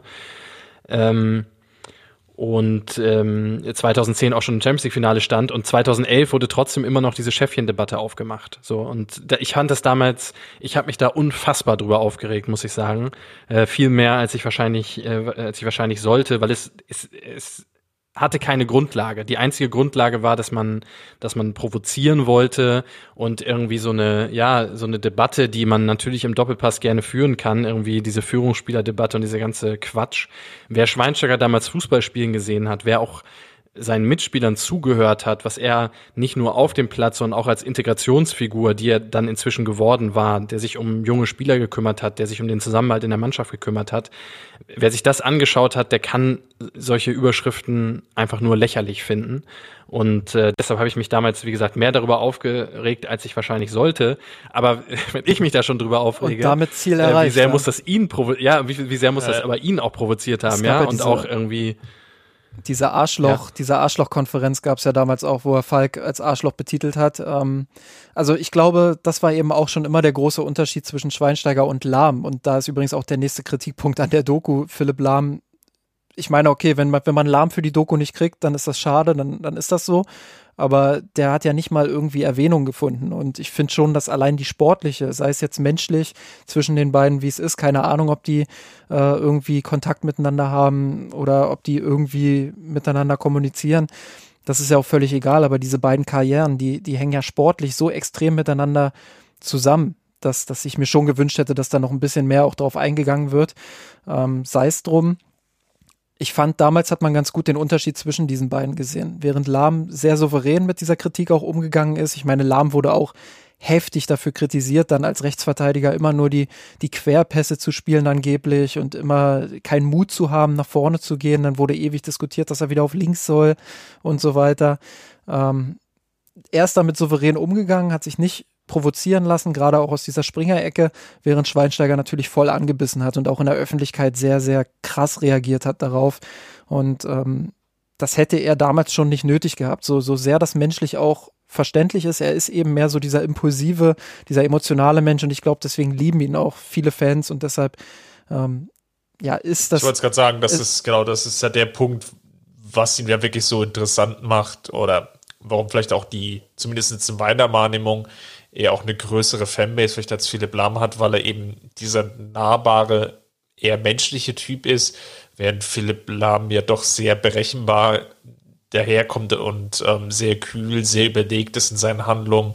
Und das ist natürlich dann nicht unbedingt jedermanns oder jeder Frau's Sache. Genau so ist es. Und ähm, deshalb jetzt auch gar nicht so die große Kritik an Schweinsteiger oder so, aber ich glaube, allein deshalb, weil er eben angebissen hat, ist die Debatte einfach um ein Vielfaches nochmal größer geworden. Und ich gebe Steffen da auch vollkommen recht. Ähm, auch wenn 2011, dann muss ich schon sagen, war nicht mehr diese, dieser 2010 Schweinsteiger, aber es war immer noch ein Schweinsteiger, der wirklich, wo man gesehen hat, ähm, der will diese Mannschaft aus diesem kleinen Tief dann auch rausreißen. Und der will auch die Mannschaft anführen. Aber vielleicht war er von der Reife einfach noch nicht so weit, wie er es 2000 2012, 2013 und 2014 dann auch war. Ähm, aber das gehört zu einem Entwicklungsprozess eines Spielers einfach auch dazu. Und ähm, ich glaube, ich glaube, wenn wir über den 2010 Schweinsteiger sprechen, dann sprechen wir zumindest über meinen Lieblingsschweinsteiger, weil das war die WM 2010 boah, das, ich, ich würde sofort tauschen, wenn mir jemand anbieten würde, ähm, dass Deutschland 2010 statt 2014 Weltmeister wird. Einfach weil, weil mich dieser Fußball damals so gepackt hat von der Mannschaft, äh, weil Schweinsteiger so ein Riesenturnier gespielt hat und das nicht nur, weil er gegen Argentinien da gefühlt die halbe Mannschaft ausgetanzt hat, sondern weil er einfach ein unfassbar reifes Turnier auch gespielt hat, zum Führungsspieler aufgestiegen ist, ähm, das Spiel dirigiert hat, taktiert hat. Das war, das war wirklich ein ganz großes Turnier von Schweinsteiger. Und ähm, spätestens da habe ich mich dann auch sportlich in den, in den Spieler Schweinsteiger verliebt. Sehr interessante dann, These. es kommt dann das Jahr 2012, da müssen wir nicht allzu lang drüber reden, aber ähm, das ist dann natürlich obwohl er als, als Spieler und als Charakter, glaube ich, dann schon auch sehr anerkannt war, ja, und auch dann so eine Bayern-Mannschaft da ins Champions League-Finale dann im eigenen Stadion zu führen und so weiter. Aber diesen, diesen Tiefschlag dann nochmal oben drauf zu bekommen, und eigentlich war es dann ja zum zweiten Mal abgehakt. Ja, also wenn wir gesagt haben, 2-8, 2-9 hat man sich gefragt, kann der bei Bayern überhaupt noch spielen? War so 2-12 eigentlich die Geschichte von der gescheiterten Generation dann eigentlich endgültig geschrieben. Ja, also Pokalfinale verloren, dann dieses Champions League Finale verloren, wo man, wo ich auch nochmal sagen muss, auch das habe ich mir natürlich, das habe ich mir im Gegensatz zu 2013 glaube ich, wirklich noch nie irgendwas angeguckt von diesem Spiel. Außer wenn man es wirklich nicht vermeiden kann, wenn irgendwas jetzt auch rund um das letzte Chelsea-Spiel dann irgendwie eingeblendet wird. Das ist dem Film ganz gut gelungen, finde ich, die Geschichte dieses Spiels 2-12 nochmal nachzuerzählen, weil er auch sehr viel, Schweinsteiger nochmal sehr, sehr anschaulich über diese Szenen spricht, wie Müller dann das Tor macht, wie ähm, äh, Drogba dann kurz vor Schluss den Ausgleich macht, wie Robben das Ding verschießt und dann auch noch mal sehr klar formuliert wurde, wer eigentlich alles abgehauen ist beim Elfmeterschießen, fand ich sehr krass, auch von die Aussagen der Verantwortlichen, das noch mal so deutlich auch zu formulieren. Wir wussten das ja schon lange, aber äh, das war da noch mal ganz klar. Auch Höhnes, der glaube ich sagt, die haben sich verpisst. Ähm, insbesondere Timoscho, Groß, äh, die sicherlich gestandene Leute sind ähm, oder auch Leute mit einem guten Schuss, die da hätten schießen können. Aber auch Robben wurde, wurde da gezeigt. Ne? Also wir müssen da auch sagen, auch selbst Robben, Robben wurde da gezeigt. Kopf. Ähm, das ist natürlich auch nochmal so eine Sache. Klar, man muss jetzt auch sagen, er hat in dem, in dem Spiel schon Elfmeter verschossen und das macht mit, einem, mit der Psyche eines Spielers auch was. Ähm, an der Stelle muss ich aber auch nochmal kurz korrigieren, was ich vorhin gesagt habe. Der Elfmeter von Schweinsteiger war natürlich 2012 und nicht 2010, ähm, wo er gegen Real Madrid getroffen hat und, und Bayern dann in dieses Finale da Horm gebracht hat. Und das hat mir dann wiederum in der Erzählung in der Vorerzählung zu diesem Finale gefehlt, weil das ja auch nochmal so eine ganz besondere Geschichte war, wie Bayern damals im Bernabeu ähm, wo man ja immer sagt, äh, da ist dann am Ende nochmal ein Zeitraffer, wenn Real auf die, auf, aufs Gas nochmal drückt. Ähm, wie die Bayern damals da bestanden haben und, und wie sie dann auch dieses Elfmeterschießen gewonnen haben, mit Schweinsteiger als Held eben. Dann, das war schon eine sehr besondere Geschichte und das hat mir einfach komplett gefehlt. Ja, aber dann eben im Finale mit dem, mit dem, mit dem Fehlschuss am Ende und dann halt wirklich diesem Gefühl, und auch das, auch da wieder, ich fange jetzt an, die, die Doku mehr zu loben, als ich vielleicht sollte, aber auch diese Szenen fangen sie wirklich sehr gut ein. Also wie Schweinsteiger nach dem verschossenen Elfmeter einfach, ja, da einfach steht, wirklich in der Nahaufnahme und du merkst einfach, dass das Leben entflieht aus seinem Körper. Wirklich, er wird auf, aus, von einer Sekunde auf die andere komplett grau und ich glaube auch Felix Neureuter sagt das dann sogar, dass er einfach aussieht wie der Tod. Ja. Und du, du merkst es wirklich, ähm, ja, aber es ist einfach auch scheiße. Ähm, du bist ja voll wieder drin in diesem Spiel. Aber das, das halt wirklich als richtiger Tiefpunkt und dann ja eigentlich ist in dem Moment ja die Geschichte der Unvollendeten quasi geschrieben. Weil irgendwie klar ist, ey, jetzt haben die hier diese, diese einmalige Chance gehabt, dieses Champions League Finale im eigenen Stadion zu gewinnen. Das kommt ja nie wieder. Das war auch mein Gefühl in, an dem Abend. Ich war mir sicher, es war, glaube ich, mein häufigster Satz das kommt nie wieder. Und natürlich äh, kam es auch nie wieder, wenn es jetzt darum geht, im eigenen Stadion so einen Champions League-Sieg zu holen. Mal gucken, äh, was in, äh, beim nächsten Finale in München passiert, ist ja nicht mehr so lange hin. Aber dann diese Kraft daraus zu ziehen, und da war Schweinsteiger ja dann auch wieder einer der, der Schlüsselfiguren, trotz Verletzungen dann auch über den Sommer, eine, eine Verletzung, die er aus der Europameisterschaft 2012, die ja auch noch schief geht, dann mitbringt, diese Kraft zu entwickeln aus diesem Tiefpunkt, dann die Mannschaft auf dieses Jahr 12, 13 einzuschwören, auch als verlängerter Arm von Jupp Heinkes, wie Heinkes das mehrfach betont. Auch interessant, dass er eben nicht Lahm nennt, sondern Schweinsteiger. Und dann dieses Ding 2.13 abzuschießen. Du hast gerade gesagt, 2.10 war dein Lieblingsschweinsteiger. Ich muss sagen, der 2.12, 2.13 Schweinsteiger, der ein bisschen braucht, um in die Saison zu kommen, der dann aber einfach diese, dieses, ja, diese, diese Maschine, die der FC Bayern in dieser Saison einfach war. Dieses, diese krass hohe Intensität und dieses jedes Wochenende wieder abliefern, dass er das einfach so vorgemacht hat. Vielleicht, mir fällt jetzt noch nicht mal die eine Schweinsteiger Leistung ein. Er hat zum Beispiel im Heimspiel gegen Barcelona beim 4-0, da ist er mir defensiv wahnsinnig aufgefallen, weil er Iniestas ähm, äh, Räume da extrem gut gestört hat. Ähm, äh, aber, aber insgesamt einfach so diese Gesamtleistung der gegen Saison, Juve er war einfach der Anführer. Juve waren sicherlich auch noch beachtliche Spiele dann im also zieht, zieht sich ja eigentlich komplett durch, wie du es schon gesagt hast, aber glaube ich nicht das eine dabei. Was natürlich dann vom Finale irgendwie noch hängen bleibt, war, weil ich es erst die Tage unlängst geguckt hatte während der Corona-Pause, dieser Schuss dann in der 88. Minute, diese, dieser Fernschuss, den Weidenfeld erhält, der im, im Nachhinein ja gar nicht so scharf aussah, ähm, dieser Flatterball, das war so der Moment, also wenn ich an Schweinsteiger denke, dann bleibt einfach diese Szene immer hängen, weil das ähm, einerseits immer so dieser Gedanke ist, ach, jetzt macht er das Tor wieder nicht. Auf der anderen Seite ja dann doch der, der positive Ausgang durch die Szene dann direkt äh, später. Aber das wäre, also wäre sicherlich mal spannend zu sehen, wie das ganze Spiel sich entwickelt hätte, hätte eben Robben das Tor dann nicht gemacht. Aber ähm, Gott sei Dank hat er es ja gemacht und von daher muss man Bloß diese Gedankenspiele ja vielleicht auch gar nicht tun. Ja. Ähm, und vielleicht noch ein Satz zu der 2012er ähm, Finalgeschichte.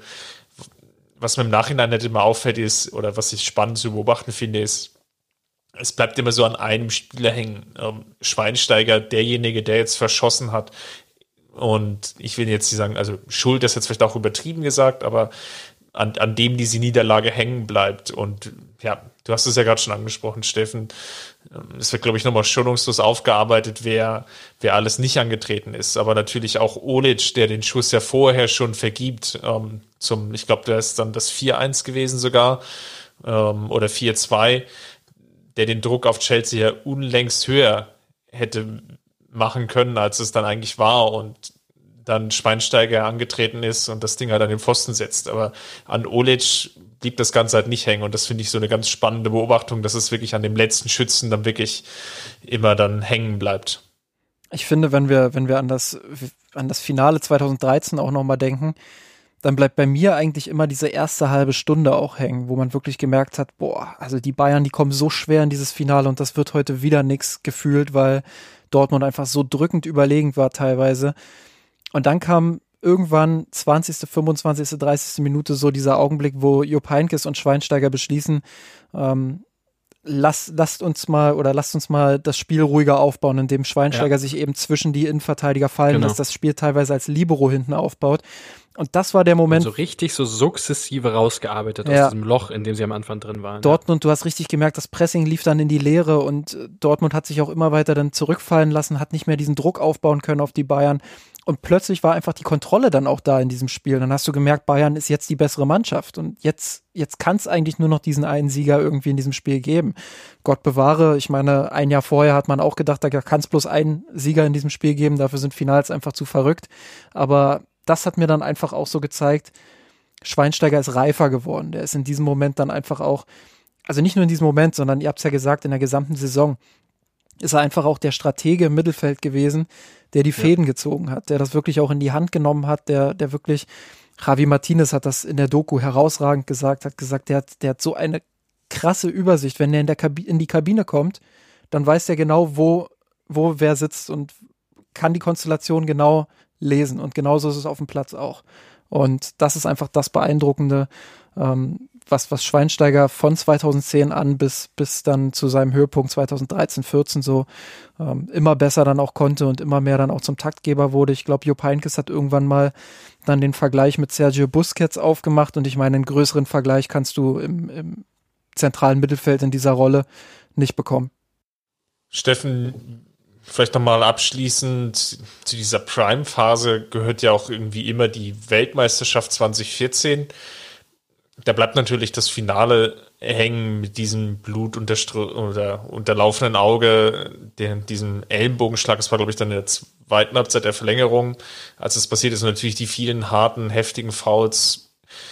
Ist das jetzt das, was dann den Mythos schlussendlich jetzt ausgemacht hat? Ist das, was auch der Film dann zeigen will? und, und weniger vielleicht auch die, die sportliche Leistung in diesem Finale, sondern eher wirklich dieser Kampfgeist, der dann sicherlich im Vordergrund stand.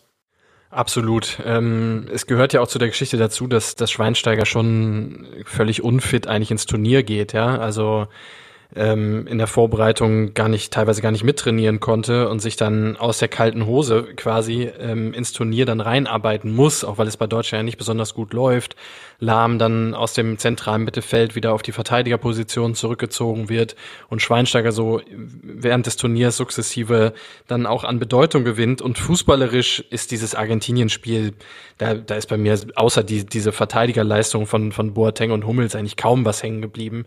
Das ist eine reine aus meiner Sicht jedenfalls, da gilt es wirklich mal eine reine Willensschlacht einfach gewesen. Und auch das ist in der Doku, finde ich, ganz gut, ähm, ganz gut nachgezeichnet, natürlich vielleicht auch ein Stück weit überzeichnet, ja. wie er da wirklich von den Argentiniern kaputt getreten wird ähm, und sich da so gegenstemmt. Aber man muss aber schon auch sagen, wenn du zum Beispiel Miroslav Klose siehst, ja, der nach dem Schlusspfiff Tränen überströmt zu Schweinsteiger läuft und der später auch im Interview halt sagt, ich ich musste einfach zu ihm gehen, weil ich war so stolz auf ihn. Wir sind so diesen gemeinsamen Weg einfach so lange gegangen. Oder auch ein Jerome Boateng, der halt in der Doku sagt, wenn ich, wenn, wenn er für uns blutet, dann bluten wir auch für ihn so und dass er diesen Moment einfach gebraucht hat, sich an ihm aufzurichten. Ja, alles total heroisch, aber ganz ehrlich, es wird auch nicht heroischer als so ein WM-Finale. Also was, was Größeres und was, was Emotionaleres oder was Fordernderes als, als Fußballer, glaube ich, was, was die Psyche angeht und auch was die, was die Leidensfähigkeit angeht, gibt es eben auch nicht. Und für mich war es aber, für mich war er mit zwei, mit 213 eigentlich schon vollendet. So, ich hätte jetzt diesen Weltmeistertitel für seine Karriere gar nicht mehr unbedingt gebraucht. Aber wenn du dir anguckst, was auch in der Öffentlichkeit wieder entstand, weil er geriet ja wieder in die Kritik, weil er so oft verletzt war, weil er es irgendwie nicht mehr drauf hat und so weiter. Und spätestens mit diesem WM-Titel, ich weiß noch, ich weiß noch, was ich getwittert habe nach dem Schlusspfiff ähm, des WM-Finals war nur ein Satz und zwar nie wieder rechtfertigen. Ich, ich habe tatsächlich, ähm, ich war ja damals bis 2014 noch einer dieser, dieser Fanmeilen, äh, Fanboys der Nationalmannschaft. Ähm, ich habe das erste, was ich nach Abpfiff geschrien habe, war einfach Fußballgott. Also das war wirklich das erste, was aus mir rauskam. Ähm, und das auch in mehrfacher Ausführung und nicht gerade im schönen Ton. Aber ich habe mich einfach so gefreut für ihn und das war so befreiend auch für mich als, als nicht nur Bayern-Fan, sondern eben auch Schweinsteiger-Fan. Aber ich muss auch sagen, dass ich in der Doku ein bisschen unangenehm berührt war davon, wie, wie übertrieben das einfach auch dargestellt wurde mit diesem, mit diesem Bluten und dieses Heroische, dieses, dieses Kämpfen und so. Ah, also ich muss sagen, das ist, das ist so ein bisschen wie, wie Kreisliga äh, Eispray drauf und weiter geht's so. Und ich finde, dass das eine, eine ganz beschissene Signalwirkung irgendwie hat. Und ich persönlich bin von sowas immer eher unangenehm berührt, ähm, weil ich glaube, dass es eben nicht nur darauf reduziert werden sollte, dass Schweinsteiger da hart einstecken musste äh, und immer einmal mehr aufgestanden ist. Sicherlich gehört das zur, zur Geschichte des Finals auch dazu und ich verstehe auch, warum das so dargestellt wird. Aber mir war es einfach den Tick zu drüber und den Tick zu heroisch, ähm, wo ich mir einfach auch dann doch wieder ein bisschen mehr auch gewünscht hätte, dass auch der, der Sportler Schweinsteiger da ein bisschen mehr in den, in den Vordergrund rückt. Mir geht's aber noch nicht mal um die Fouls unbedingt, sondern mir geht's und, und das, glaube ich, ist schon, das ist schon ein Stück Wahrhaftigkeit, dass du, das ist ja so ein, so ein WM-Finale, wie gesagt, wie ich es gerade schon gesagt habe, es ist ja auch psychologisch und von den Nerven her du hast ja, wenn du dem nicht gewachsen bist, ja, und da gehören Fouls dazu, da gehören aber auch Provokationen dazu und alles Mögliche, dann gibt es ganz viele Momente in so einem Spiel, wo du halt eben einmal, keine Ahnung, den, den falschen Gedanken hast, dich vielleicht einmal äh, doch irgendwie abwendest und sagst irgendwie, was soll das alles hier? Und du musst aber einfach es schaffen, halt diese 120 Minuten unterzuordnen, dem Ziel, dieses Spiel zu gewinnen. Und zwar in Anführungsstrichen egal wie. Und das hat er, das war für mich eigentlich das Heroische an dem Ding. Jetzt weniger dieses, dieses Schmerzen äh, oder dass er da so oft, dass er geblutet hat oder was auch immer, sondern dass er einfach für die Mannschaft vorgelebt hat, selbst wenn wir hier fußballerisch gerade nicht in der Lage sind, eigentlich diese Argentinier herzuspielen oder unser Spiel durchzudrücken oder was auch immer. Wir finden einen Weg, um dieses Spiel zu gewinnen und dazu gehört eben dazu, dass man sich nicht zurückzieht, dass man, dass man immer wieder versucht, auch das Spiel ähm, nach vorne zu tragen. So und da hat er sich halt von diesen ganzen Fouls nicht unterkriegen lassen und das ist für mich eigentlich der heroische Moment, weniger jetzt die Brutalität oder die Schmerzen. Genau und ich fand halt, dass ein Tick zu viel da dargestellt wurde, so nach dem Motto, der opfert seine Gesundheit für uns. Und äh, ich finde, das hat halt auch eine, eine schwierige Signalwirkung, wenn man sagt, man, man muss seine Gesundheit opfern, um, um zum Helden zu werden. Ähm, das war dann ein bisschen zu wenig einordnend, aber ich verstehe, wie gesagt, auch, warum das so gemacht wurde.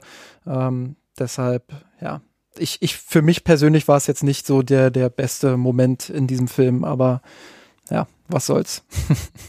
Dann lass uns vielleicht nochmal auf den Karriereausgang schauen, als ja Josa Kimmich auf der Pressekonferenz ja schon bekannt gegeben hatte, dass Schweinsteiger den Verein verlassen wird, bevor Karl-Heinz Rummenigge dann das Wort ergreifen konnte, dann wenig später.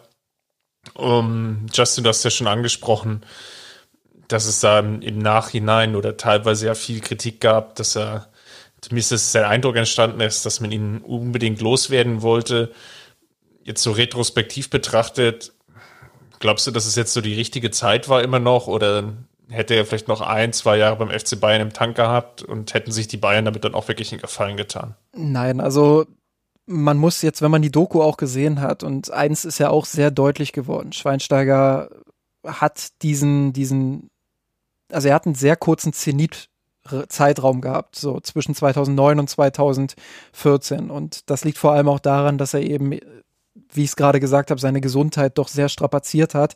Und das kommt in der Doku ja auch sehr gut rüber. Und, und da wird ja auch sehr genau dargestellt, warum es dann auch bei Manchester United nicht mehr so richtig gereicht hat, weil eben sein Sprunggelenk kaputt war, weil zum Sprunggelenk dann, glaube ich, noch die Patellasehne dazu kam.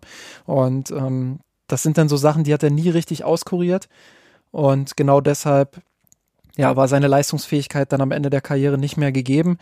Und als FC Bayern kannst du eben nicht immer nur dieser, dieser romantische Fußballclub sein, der jedem seiner Legenden ähm, bis zum Schluss die Hand hält, sondern da musst du dann eben auch harte Entscheidungen treffen. Und ich glaube, es war dann eine Mischung aus, aus einem Pep Guardiola, der wirklich sehr sportlich an die Sache rangeht, der, der da auch wirklich noch nie Halt gemacht hat vor irgendwelchen Legenden oder Namen und eben dem FC Bayern, der einfach Blut geleckt hat, der einfach wusste, wir müssen jetzt diesen Zeitraum auch irgendwie nutzen, um möglichst viele Titel auch aus dieser, aus dieser Zeit rauszuholen. Und das ist zwar nicht Fußball, fußballromantisch, aber es ist aus sportlicher Perspektive die einzige Entscheidung gewesen, die zu treffen war, ähm, dass man sich für Xabi Alonso entscheidet dann auch und, und eben gegen Schweinsteiger, der körperlich, ähm, ja, ich will nicht sagen am Ende war, aber genau in die Richtung muss man das ja formulieren, zumindest im Profibereich oder auf diesem absoluten Top-Niveau.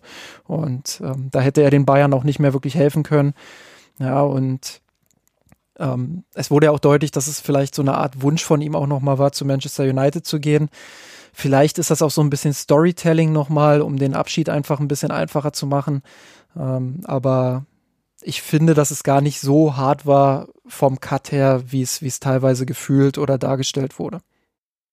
Er hat halt auch so von seinem Spiel her ist die Position oder, oder das Spiel von ihm, ähm, das, es altert halt auch relativ schlecht. So, also wenn du so viel, so viele Verletzungen hattest wie er, und er hat es ja sehr anschaulich beschrieben, dass er phasenweise auch über Monate nicht mehr mit dem Vollspann schießen konnte. Also ist auch was, was ich nicht wusste, dass es so extrem war, dass er sagte, er konnte teilweise ähm, auch keine eckigen Bewegungen machen, also keine Haken schlagen, sondern war extrem rund. So, und das ist natürlich im zentralen Mittelfeld, wo du eine hohe Laufleistung brauchst, ähm, wo du auch irgendwie Zweikämpfe führen musst, wo du Konter ähm, äh, stoppen musst, ist das natürlich nicht das Richtige. Ne? Also wenn du Alessandro Del Piero oder so heißt, dann kannst du vielleicht auch mit 37, 38 oder Francesco Totti oder keine Ahnung, auch in der offensiveren Position das noch irgendwie hinkriegen. Ähm, ich habe mich damals sehr gewundert, dass Manchester United überhaupt ähm, da für ihn äh, oder da noch eine Chance gesehen hat mit ihm. Ich habe natürlich damals dann mir jedes Manchester-Spiel angeschaut. Ähm, fand das auch mega interessant, wie er sich so in einem anderen Umfeld dann gemacht hat. Ich glaube, für seine Persönlichkeitsentwicklung ist es im Nachhinein Gold gewesen. Also sowohl der Schritt nach England als auch dann später nochmal nach Amerika zu gehen. Er, er spricht auch sehr, sehr liebevoll, finde ich, über Chicago, wo ja auch seine Söhne dann geboren sind. Ähm, ich glaube, dass er, wenn er da in 15, 20 Jahren draufblickt, wahnsinnig froh darüber sein wird, dass es dann, dass er diesen Weg dann auch eingeschlagen hat. Auch wenn es im Moment dann sicherlich bitter war, gerade unter Mourinho bei Manchester dann völlig außen vor zu sein oder nur mit dem Ersatzteam dann zu trainieren. Ähm, aber insgesamt, glaube ich, ähm, kann er sehr, sehr, sehr zufrieden sein, wie diese Karriere dann auch nach 2014 dann, dann einfach ausgefadet ist. Ja. Krass übrigens, unter wie vielen Weltklasse-Trainern er gespielt hat und gearbeitet hat wenn man das mal so durchgeht, ähm, angefangen bei Hitzfeld, ähm, gut. Magath. ich wollte es ich wollt's jetzt nicht sagen, ja gut, ähm, dann, dann nehmen wir noch den Magath dazu. Ähm, nein, aber auch verschiedene. Verschiedene. Gut, ähm, an der Stelle sollten wir den Podcast dann jetzt beenden. Ich glaube, ich glaube, ihr seid ein bisschen drüber. Nein, aber Löw, Mourinho, äh, Pep Guardiola, Jupp Heynckes, da, da sind ja so viele Namen dabei, ja die einfach unfassbar sind, wo ich mir denke, wenn der da jetzt irgendwie von allen nur das, ja, das sagt man immer so, nur das Beste mitnimmt, aber einfach das mitnimmt und irgendwie vereinen kann, kann ich mir echt eine krasse Trainerkarriere bei ihm vorstellen. Aber das vielleicht nur mal so am Rande. Ja, den ersten Schritt hat er ja jetzt schon ja. gemacht Ja, genau. Den, den ersten Schritt hat er ja gerade schon gemacht, indem er sich als Experte ja bei der ARD gerade noch den ein oder anderen Groschen dazu verdient. Ich weiß, ihr wollt Schluss machen, aber ich will noch sechs Dinge ansprechen. es sind auch nur sechs kurze Anekdoten, äh, die mir aufgefallen sind, die man sich vielleicht nochmal reinziehen kann, in, in nicht chronologischer Reihenfolge. Karl-Heinz Rummenigge guckt jeden Sommer auf Sylt im Urlaub nochmal das Champions League Finale 2012 an. Das war aber vorher auch schon bekannt. War mir nicht bekannt. Ich muss sagen, Respekt, äh, Kalle. Ich, und ich finde, ich überlege das jetzt auch zu machen. Einfach, weil man sich, glaube ich, wenn man dann manchmal so nach der siebten oder achten Meisterschaft ist man ja so ein bisschen im Sommer, dann hat man ja auch nicht so die richtige Gier. Und vielleicht muss man sich so ein Spiel dann einfach immer noch mal angucken und dann kommt man aus dem Sommer raus und denkt sich so, ihr ganzen Penner, wir, wir zeigen euch das jetzt dieses Jahr. Ich fand ich sehr gut. Ich könnte so, nicht heftiger ähm, mit dem Kopf schütteln, ehrlich gesagt. Aber mach mal, mach mal weiter mit Nummer zwei. Vielleicht jetzt, jetzt kann es jetzt, jetzt kann's eigentlich nur noch besser werden. Ja, Nummer zwei, Thomas Müllers Outfit in seinen Interviewsequenzen. Katastrophe. Ein roter Rollkragenpullover, aber noch nicht mal so Rollkragen, sondern der Kragen ist einfach hat so Überlänge und da drüber ein Jackett. Ich weiß, keine Ahnung, wie das zustande kommt, aber ist mir aufgefallen. Ähm, dann die Szenen von der Hochzeit, die kann ich so weggucken. Da denke ich mir, fühle ich mich erinnert. Also gut, ich war noch nie auf einer Hochzeit, die eine Million Euro gekostet hat und die in Venedig stattfand. Aber die Szenen, da habe ich so gedacht, einer von uns. Also äh, auf der Tanzfläche so äh, hat mir sehr hat mir sehr gut gefallen. Ähm, Wäre ich auch gern dabei gewesen. Übrigens da auch interessant, wer eingeladen war und wer nicht eingeladen war. Äh, Lahm damals auch nicht dabei gewesen. Ist ja vielleicht auch ein bisschen Fingerzeig. Ähm, dann äh, gibt es eine Ansprache, ähm, die er hält nach seinem letzten Spiel für Chicago in der Kabine ähm, die mir wirklich auch sehr nahe gegangen ist. Ich habe heute mit, äh, mit einigen Leuten darüber diskutiert, die gesagt haben, das war gestaged für den Film. Ich kann mir es ehrlich gesagt nicht vorstellen, aber er hält quasi so eine Rede, informiert die Mannschaft darüber, dass er jetzt aufhört und sagt denen einfach nochmal irgendwie, geht nicht mit, also auch irgendwie eine schöne Botschaft einfach, äh, die er in so einem Moment hat, dass er sagt, geht nicht mit dem Kopf, mit einem hängenden Kopf zum Training ähm, jeden, jeden Tag, sondern begreift das irgendwie, wie großartig das eigentlich ist, was, dass wir diesen Job haben und so weiter. Und bricht halt zum Ende dieser, dieser Rede einfach komplett in Tränen aus.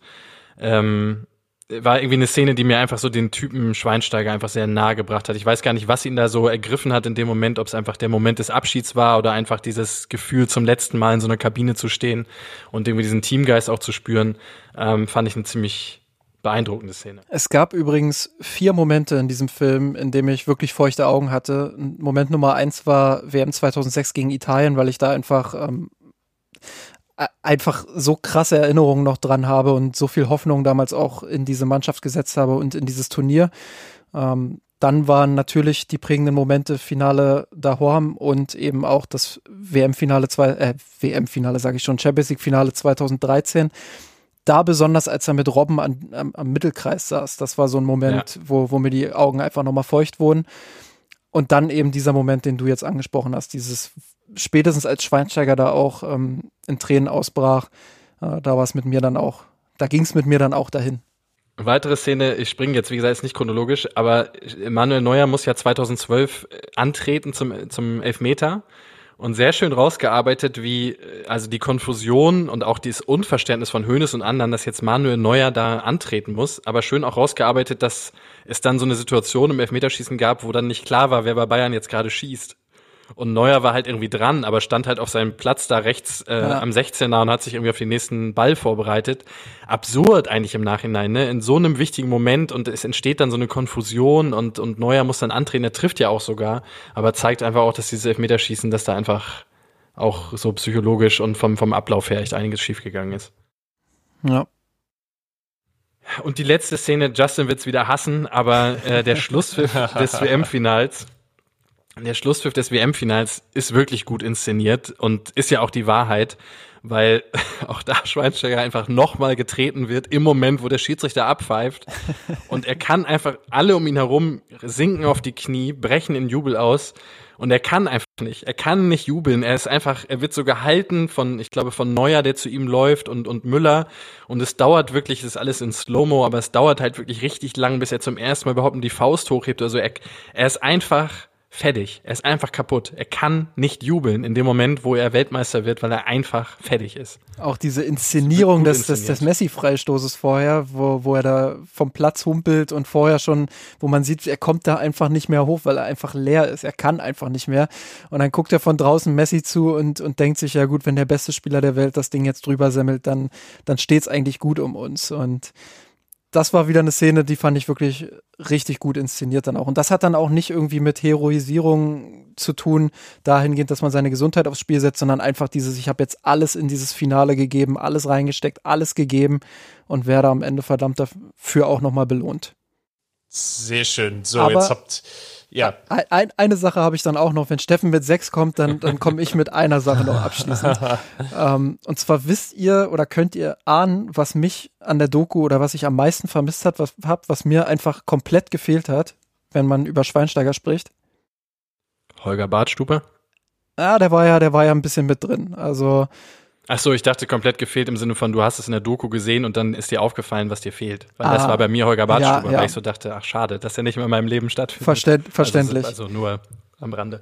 Was dir gefehlt hat. Und es ist nicht Philipp Lahm. Es ist nicht Philipp Lahm, nee. Komm, komm, ich löse es auf. Ähm, ich finde das. aber nicht die Szene mit der Cousine.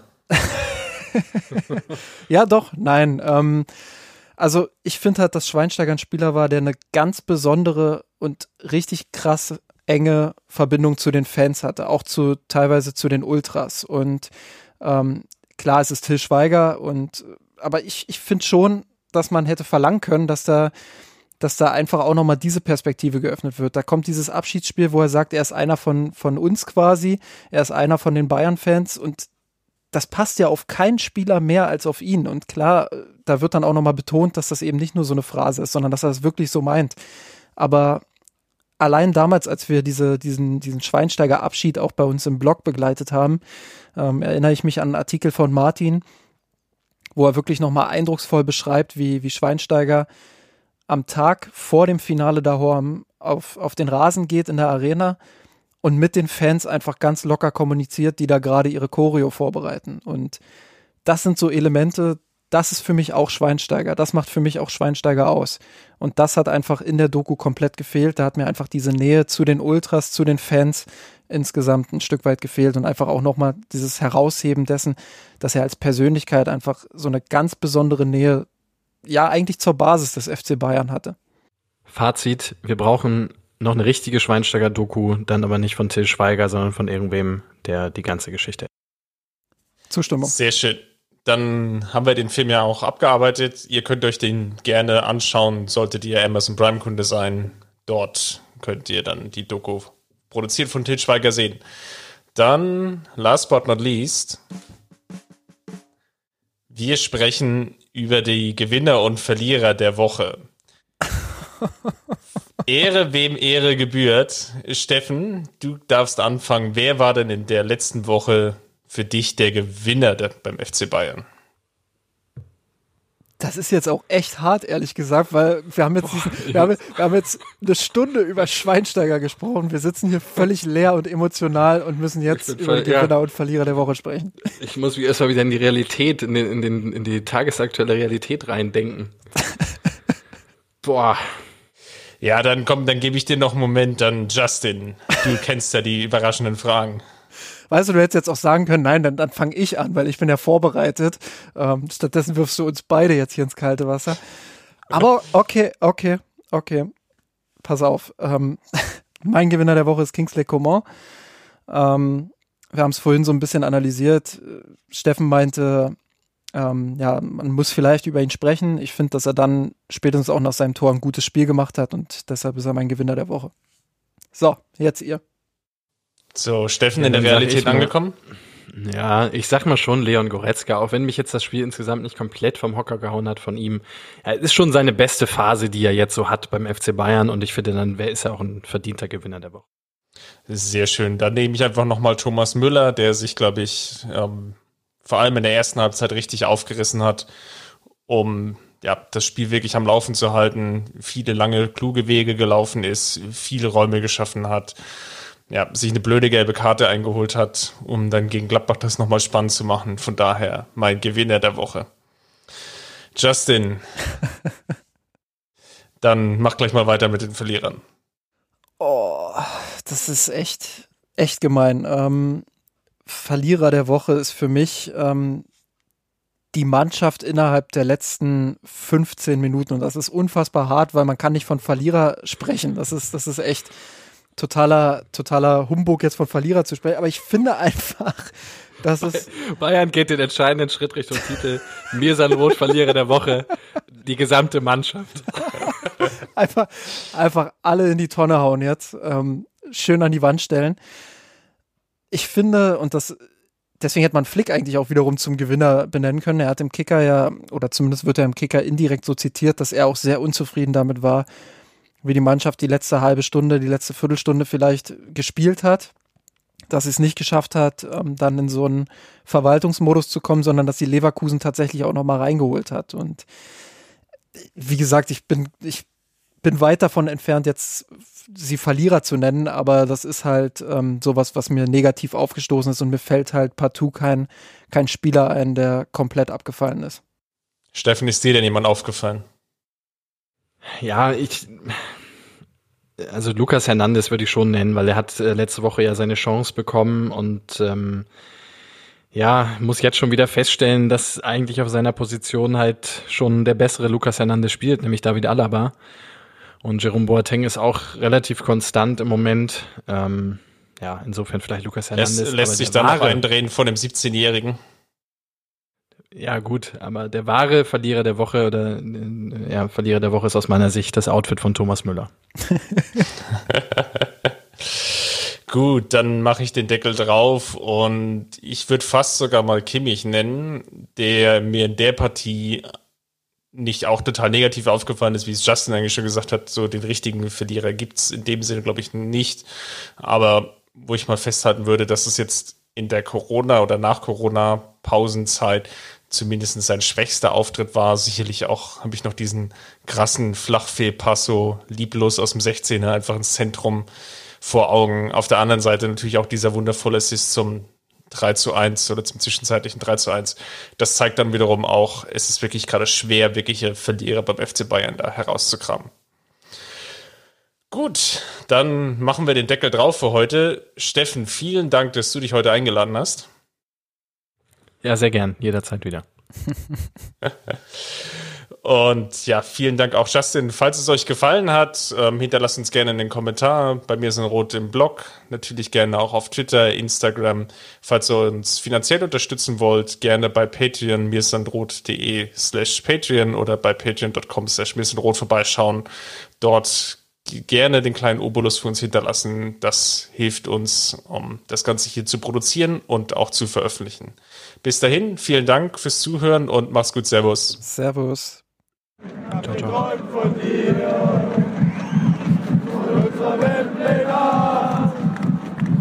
Wir haben den Kampf gewonnen, den Thron erkommen, der Haien hat's gemacht. Ich hab geträumt von dir, unserer Weltpläne. Wir haben den Kampf gewonnen, den Thron erkommen, der Haien hat's gemacht. Ich hab geträumt von dir unserer Weltpläne. Wir haben den Kampf gewonnen, den Thron erkommen, der Haien hat's gemacht. Na, na, na, na, na, na. ja, sehr schön. Ich glaube, schöne Ausgabe. Supi. Ich habe noch 20 kleine Dinge.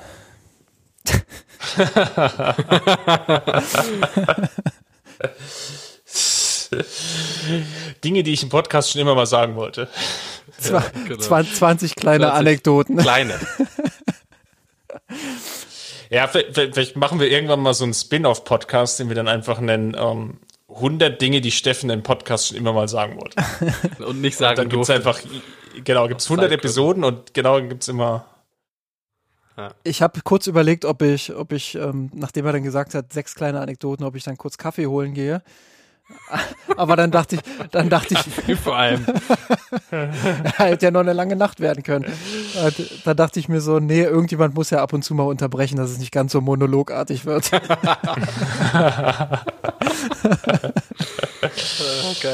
Ah, sehr schön.